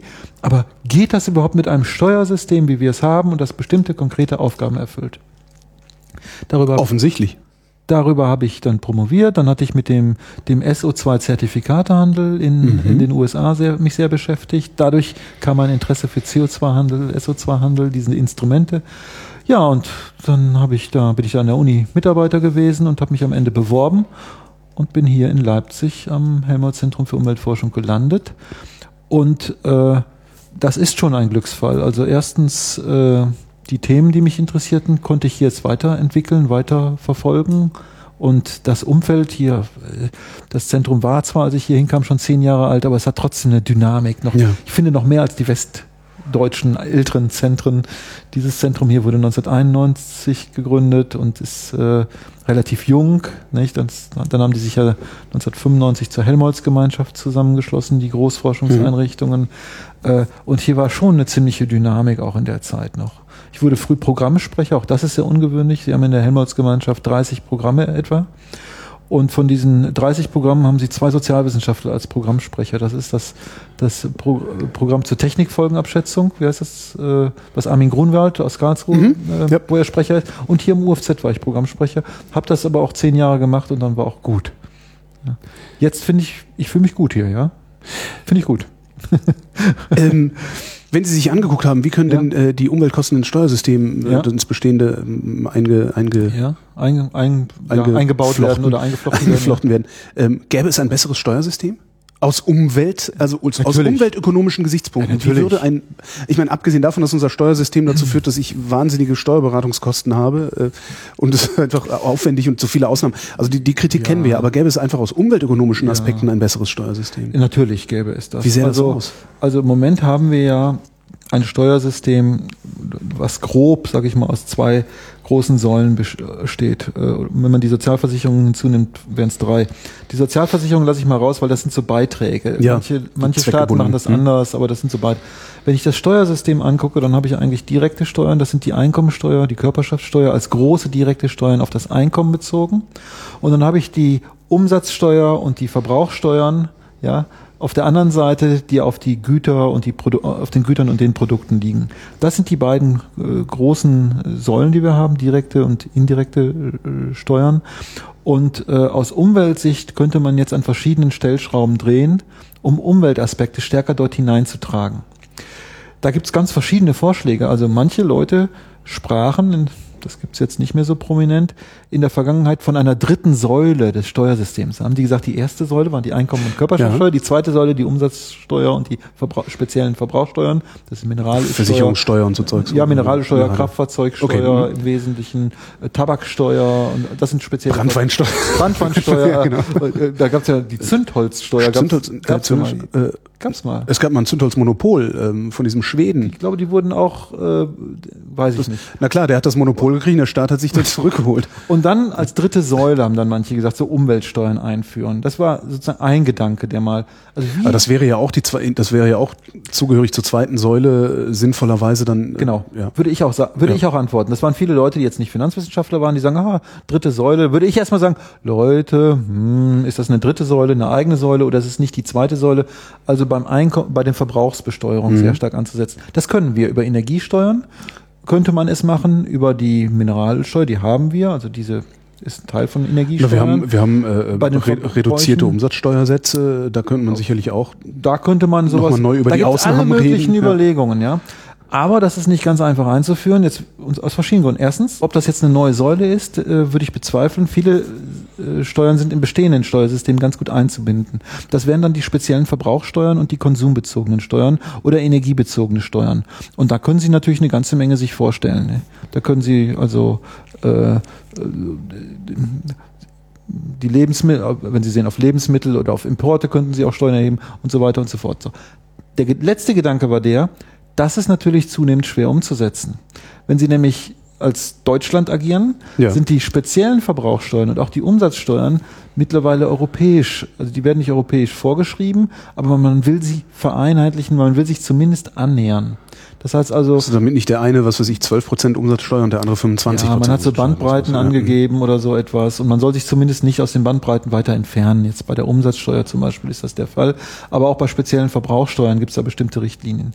Das zweite ist, dass sie natürlich dann auch jetzt zunehmend also Steuerverlagerungen haben, nicht? Also wenn sie so eine Steuer einführen, das ist jetzt eine finanzwissenschaftliche Frage, dann können sie natürlich die deutschen Unternehmen belasten. Aber was haben wir davon, wenn auf einmal sozusagen alles den Weg über das Ausland nimmt und dann nach Deutschland reimportiert würde? oder so, solche Ausweichreaktionen, Steuerausweichreaktionen. Mhm. So, das setzt natürlich letztlich Grenzen. Das setzt Grenzen für eine radikale Reform des Steuersystems. Heute diskutieren wir die Ökosteuer nicht mehr so intensiv wie 1990, 91, 92. Damals kam das so richtig als Gedanke auf und äh, die Grünen haben das sehr, sehr stark vor sich hergetragen, mit sich getragen. Es gab viele Studien dazu und äh, heute sind wir da etwas zurückhaltender geworden. Schauen Sie selbst, die fünf Euro bei der Mineralölsteuer werden von den Grünen im Moment nicht mehr richtig laut gefordert, weil ja. sie sehen, sie verlieren dadurch massiv Wählerstimmen. Also auch so gesehen sind die Grünen auch etabliert an, als Partei angekommen, ja. äh, müssen auch agieren wie andere. Also wenn mal laut gefordert wird, die, das war ja damals der Fall, die Mineralsteuer müsste 5 Euro, 5 D-Mark. Das, ja, genau, aber das war auch, das war nur so ein, so ein, so ein Gedankenspiel, ne, dass gesagt wurde, wenn wir, wenn wir realistisch kalkulieren würden, dann müsste ja. das mindestens 5 Mark kosten. Und in der Sache würde ich als Wissenschaftler kann man das ja sagen, aber Sie sehen, Politiker sind schon wesentlich vorsichtiger geworden an der Stelle. Müsste es 5 Mark kosten, also 2,50 Euro? 2,53? Naja, im Moment wird es ja günstiger. Der Diesel ist ja jetzt unter einem Euro, habe ich gesehen. Der Diesel ist jetzt so günstig wie. Ja, ja. aber 95 Cent in dieser Wahnsinn. vergangenen Woche, das habe ich in meinem, weiß ich gar nicht, je erlebt. Äh, also ganz trocken aus. Natürlich müsste der Preis teurer sein. Gibt es also, da Berechnungen? Also was müsste der Liter Sprit kosten, um den Schaden ja, auszugleichen? Ja, das Gibt's ist auch wieder eine schöne ökonomische Frage, weil ähm, wir sprechen hier also dann über die, Elast die Elastizität der Nachfrage, so nennen das die Ökonomen. Ja. Das heißt also, um wie viel muss der Preis steigen, damit die Nachfrage nach unten geht? Ne, der Preis steigt an. Ja. Also nehmen wir mal an, der Preis steigt an. Ne, ich habe habe mir gerade überlegt, will ich denn, dass die Nachfrage nach unten geht oder will ich nur, dass äh, ich weiß ich nicht genug Geld habe, um Bäume pflanzen zu gehen? Oder das ist ein so guter Punkt. Nein, das ist ein schöner Punkt. Ich will in, erst, in erster Linie, dass die Nachfrage nach unten geht. Ich will okay. mit, der, mit der Abgabe direkt steuern, okay. dass ich dann nebenher als Zusatzelement auch gute Einnahmen erziele, mhm. Äh, wäre schön. Aber die Einnahmen sind eigentlich nicht zweckgebunden dann für das Bäumepflanzen, mhm. sondern gehen in den allgemeinen Staatshaushalt. Okay. So, klar. In erster Linie Steuer. soll die Steuer wirken. So, und dann haben die Ökonomen da die Elastiz oder die Volkswirte die Elastizität der Nachfrage. Heißt also, ich erhöhe die Steuer von um 20 Prozent. Um wie viel verändert sich die Nachfrage? Ja. Steigt die jetzt um 1 Prozent, 2 Prozent, 3 Prozent oder auch um 20 Prozent oder um 30 Prozent? Und jetzt ist natürlich die Frage, oh, wie betrachte ich das? Jetzt von heute auf morgen oder von diesem Jahr in zwei Jahren? Weil der Unterschied ist, von heute auf morgen kann sich kaum einer anpassen. Stimmt. Ja, ja aber in zwei Jahren kann ich ein neues Auto kaufen oder, oder ich mache Carpool oder was ich mache, genau. oder umziehen. Ich fahre dann doch, äh, ziehe dann doch wieder in die Stadt, vom Land in die Stadt oder sowas. Also und das nennen wir Elastizität der Nachfrage. Das gilt bei allen Energiepreisen. Also auch wenn, wenn wir Energie verteuern, nicht nur Mineralöl. Das Problem ist, Sie so. können es ja überhaupt und, nicht ausrechnen, Sie müssen es ja ausprobieren, oder nicht? Ja, aber es gibt empirisch, das ist ein großer Teil der Forschung, das empirisch auch zu erforschen, wie das in der Vergangenheit war. Ja. Und dann hat man Elastizitätswerte auch ermittelt. Und dann lernt man, aha, kurzfristig ist die Elastizität geringer als langfristig. Mhm. Das ist aber selbstverständlich, weil langfristig kann ich besser ausweichen, als ich kurzfristig ausweichen kann. Und man hat Werte. Ich habe die jetzt nicht im Kopf, ja, aber das habe ich mal vor vielen Jahren auch mal angeguckt, äh, weil man daraus natürlich lernen kann. Ihre Frage war ja, wie hoch müsste der Preis sein? Ja äh, daraus lernen kann, wie hoch solche Elastizitäten sind, kurz-, mittel- oder langfristig. Und natürlich und, auch immer noch abhängig vom Einkommen. Ah, äh, genau. Ne? Lauter, da gibt's wir ja wollen ja, Faktoren, wir wollen ja die, ja die armen Arbeitnehmer, die am Rande der Stadt wohnen, jetzt äh, ohne ÖPNV wollen wir nicht benachteiligen, mhm. dann kommen die Sozialargumente und sowas. Das kommt ja alles noch hinzu. Aber wenn Sie jetzt fragen, wie hoch müsste aus der Umweltsicht der Preis sein, dann müssten wir eigentlich sagen, wie viel Energienachfrage wollen wir haben? Ja. Und dann müssten wir den Preis daraus ableiten. Das heißt, es war schon damals eine, äh, eigentlich eine Dummheit zu sagen, es müsste fünf Mark kosten. Ja, natürlich. Weil niemand dazu gesagt hat, warum es fünf Mark kosten sollte. Ähm, vielleicht war es eine Dummheit, ich will, will, will das Ding gar nicht vorwerfen, aber erstens. Dann nennen wir es politische Dummheit, dann ist es keine richtige Dummheit. Ja, erstens, erstens hätte man sehr, sehr ausführlich sagen müssen, warum das ja. Ganze 5 Mark kosten sollte. Zweitens hätte man sagen müssen, warum jetzt 5 Mark und nicht 4 Mark 50 oder 6 Mark, wobei das sehr schwierig ist. Nämlich um signifikante Effekte, Reduktion ja. der Nachfrage auf einem Drittel. Damals hatten wir ja auch noch nicht ein Ziel der Bundesregierung, die Treibhausgasemissionen bis 2050 um 80 bis 95 Prozent zu reduzieren.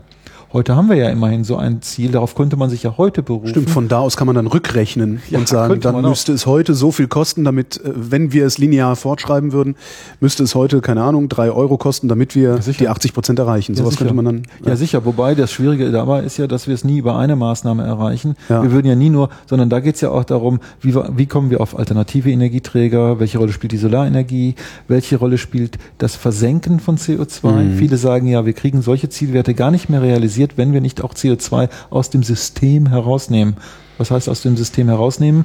Also wenn wir über Fracking nachdenken oder äh, Versenken im Meer oder CO2 was. Verpressung oder wie es heißt. Ne? Diese Verpressung. Ja. Äh, das sind ja auch viele, die jetzt sagen, die sich die Zahlen anschauen und sagen, realistischerweise reicht, äh, reicht es nicht, äh, das Verhalten zu verändern, sondern wir müssen auch ganz neue Technologien entwickeln. Aber das wäre jetzt nochmal ein anderer Punkt, aber ja. Sie lehren auch, Sie lehren auch an der MLU und haben eben ähm, von einer guten Einführung in die Volkswirtschaftslehre gesprochen. Ähm, was ist eine gute Einführung in die Volkswirtschaftslehre? Wie würden Sie die machen? Ich selber habe vorhin gesagt, ich hatte sie damals von dem Kollegen, von einem Kollegen aus äh, Stuttgart, der war dann Gastdozent in Marburg in dem Jahr gehört und äh, er hat äh, die Volkswirtschaftslehre einfach problembezogen aufgezogen. Problembezogen heißt also sehr stark, sozusagen sehr anschaulich, sehr stark an praktischen Beispielen orientiert, so dass ein gesellschaftspolitisches Interesse äh, in mir erhalten und äh, nicht nur geweckt, aber erhalten blieb. Und in vielen, an vielen Hochschulen ist das Problem, dass die Volkswirtschaftslehre aus meiner Sicht sehr mathematisch, technokratisch auch sofort von den Einführungsbezogenen eher, ne? entwickelt ja. wird.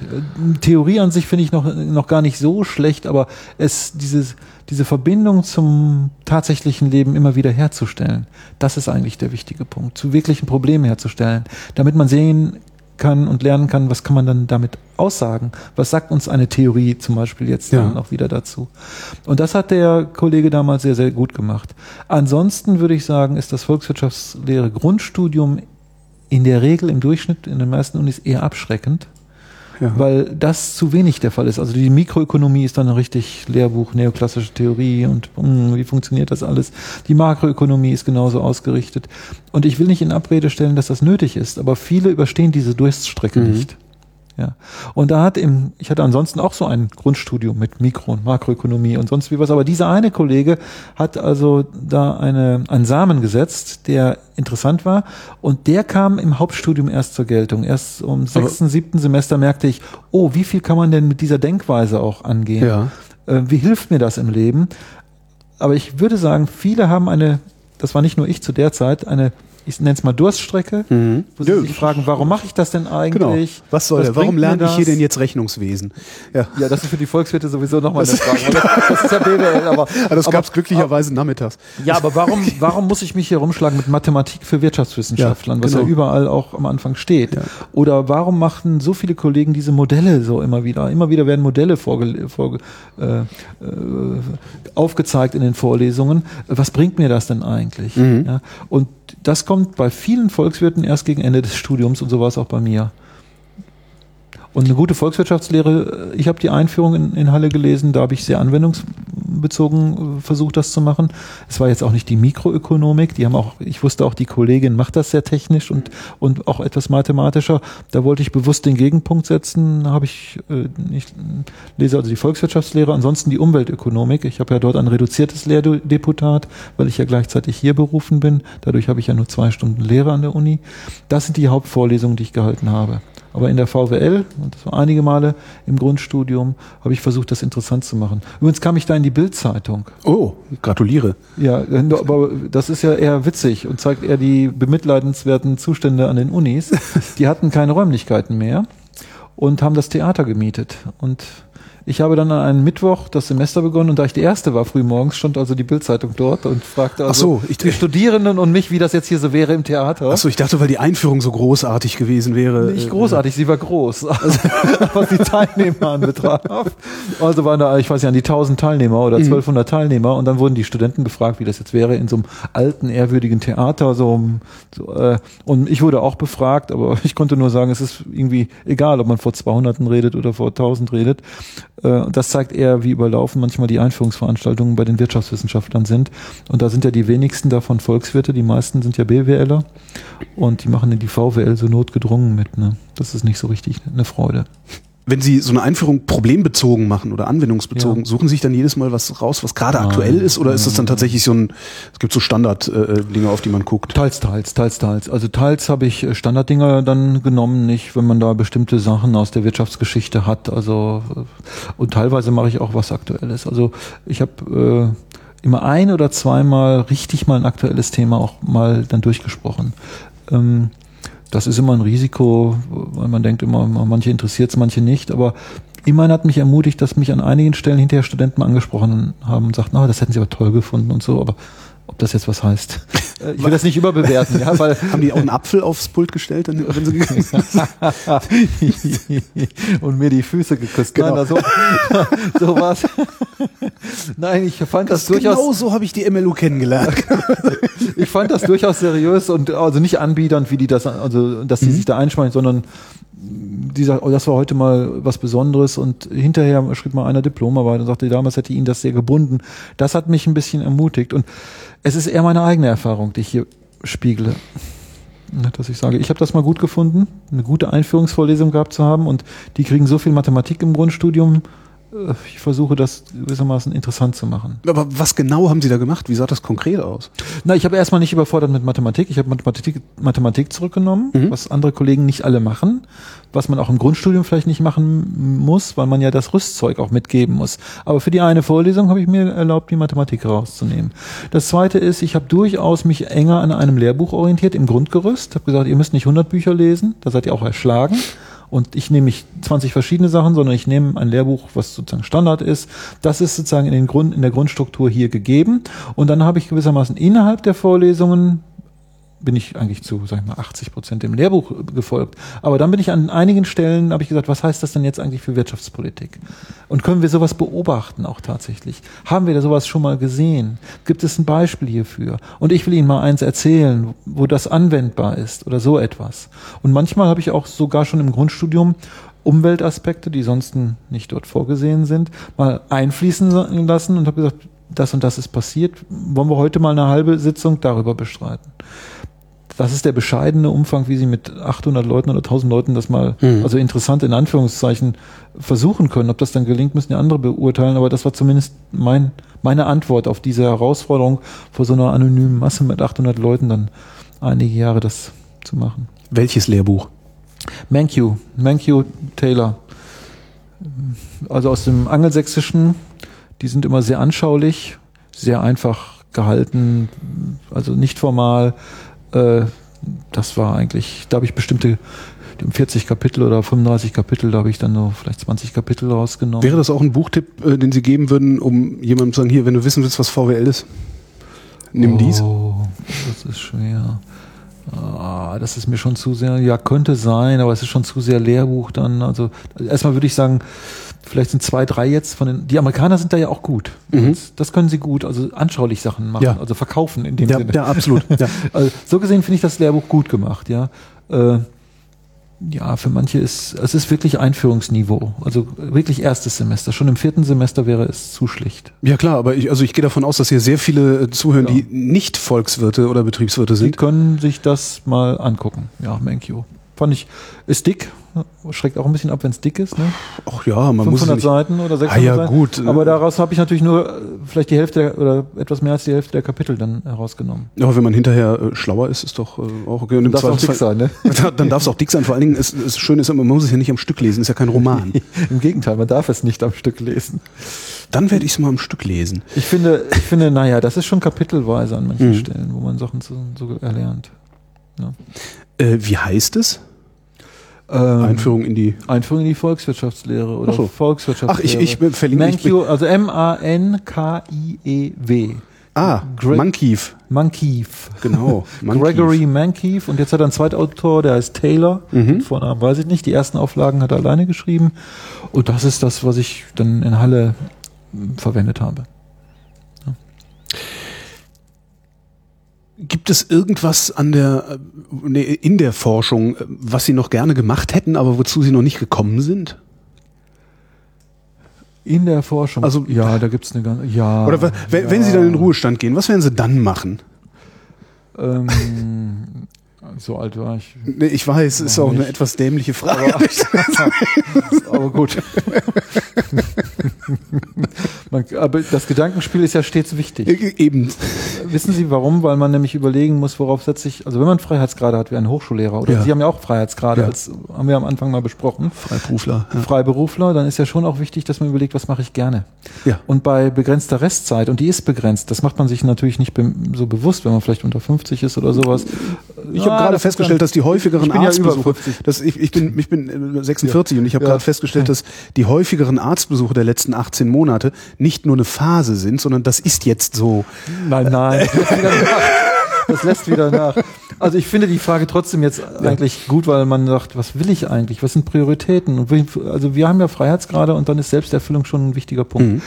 Und äh, ja, ich finde, also im, im Forschungsbereich habe ich im Moment ein spannendes Thema, Naturkapital. Mhm. Wie weit kann man bewerten, ökonomisch bewerten, sozial bewerten? Wo sind Grenzen dieser Bewertung? Ist das gut oder schlecht, wenn man so dadurch Argumente äh, generiert? Und äh, ich würde äh, sehr gerne auch äh, noch einmal stärker instrumentell wieder arbeiten. Ich habe also instrumentell heißt heißt, ich habe in meinen Anfangsjahren über Ökosteuern promoviert. Mhm. Ja, und über Zertifikatesysteme, über CO2-Handel oder sowas. Das sind Instrumente des, der Umweltpolitik. Das war mein ökonomischer Zugang viele Jahre. Und dann habe ich sozusagen in den letzten Jahren, ich war Programmsprecher in der Helmholtz-Gemeinschaft, viele andere Sachen hier auch mit gemacht und da hat man Trade-offs, man kann nicht alles machen. Also ich würde schon gerne sozusagen in diesen instrumentellen Fragen und zwar eigentlich dann schon bei den Naturschutz- und Biodiversitätsinstrumenten nochmal sozusagen mich vertiefen. So handfester sozusagen. Institutionell halt auch. Ja. Nicht nur theoretisch. Institutionell, instrumentell. In, ja. Äh, wo sind denn die Grenzen der Berechnung des Naturkapitals? Ähm, Oder wo vermuten Sie die Grenzen? Äh, die Frage ist, die Frage ist, was ist ein Wert von Naturkapital?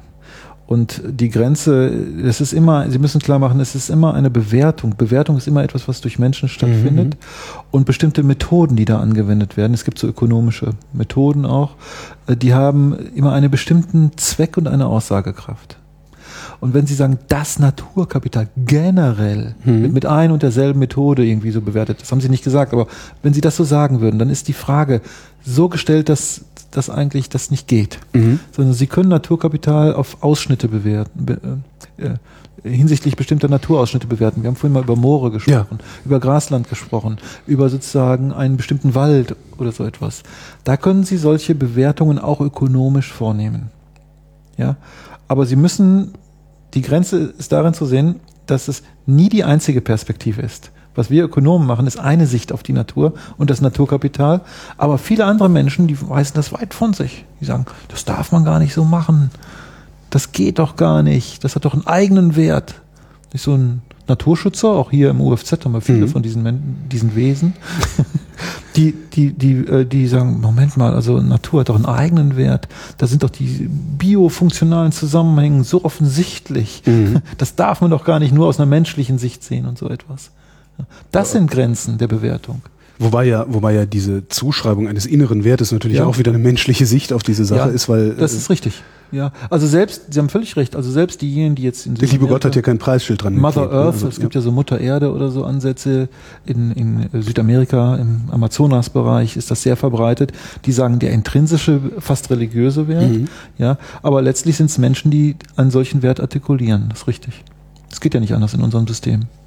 Es müssen, wir müssen als Menschen, als denkende Wesen solche Werte definieren und auch beimessen dann ist das ein anderes ethisches Begründungsmuster, was hier eine Rolle spielt.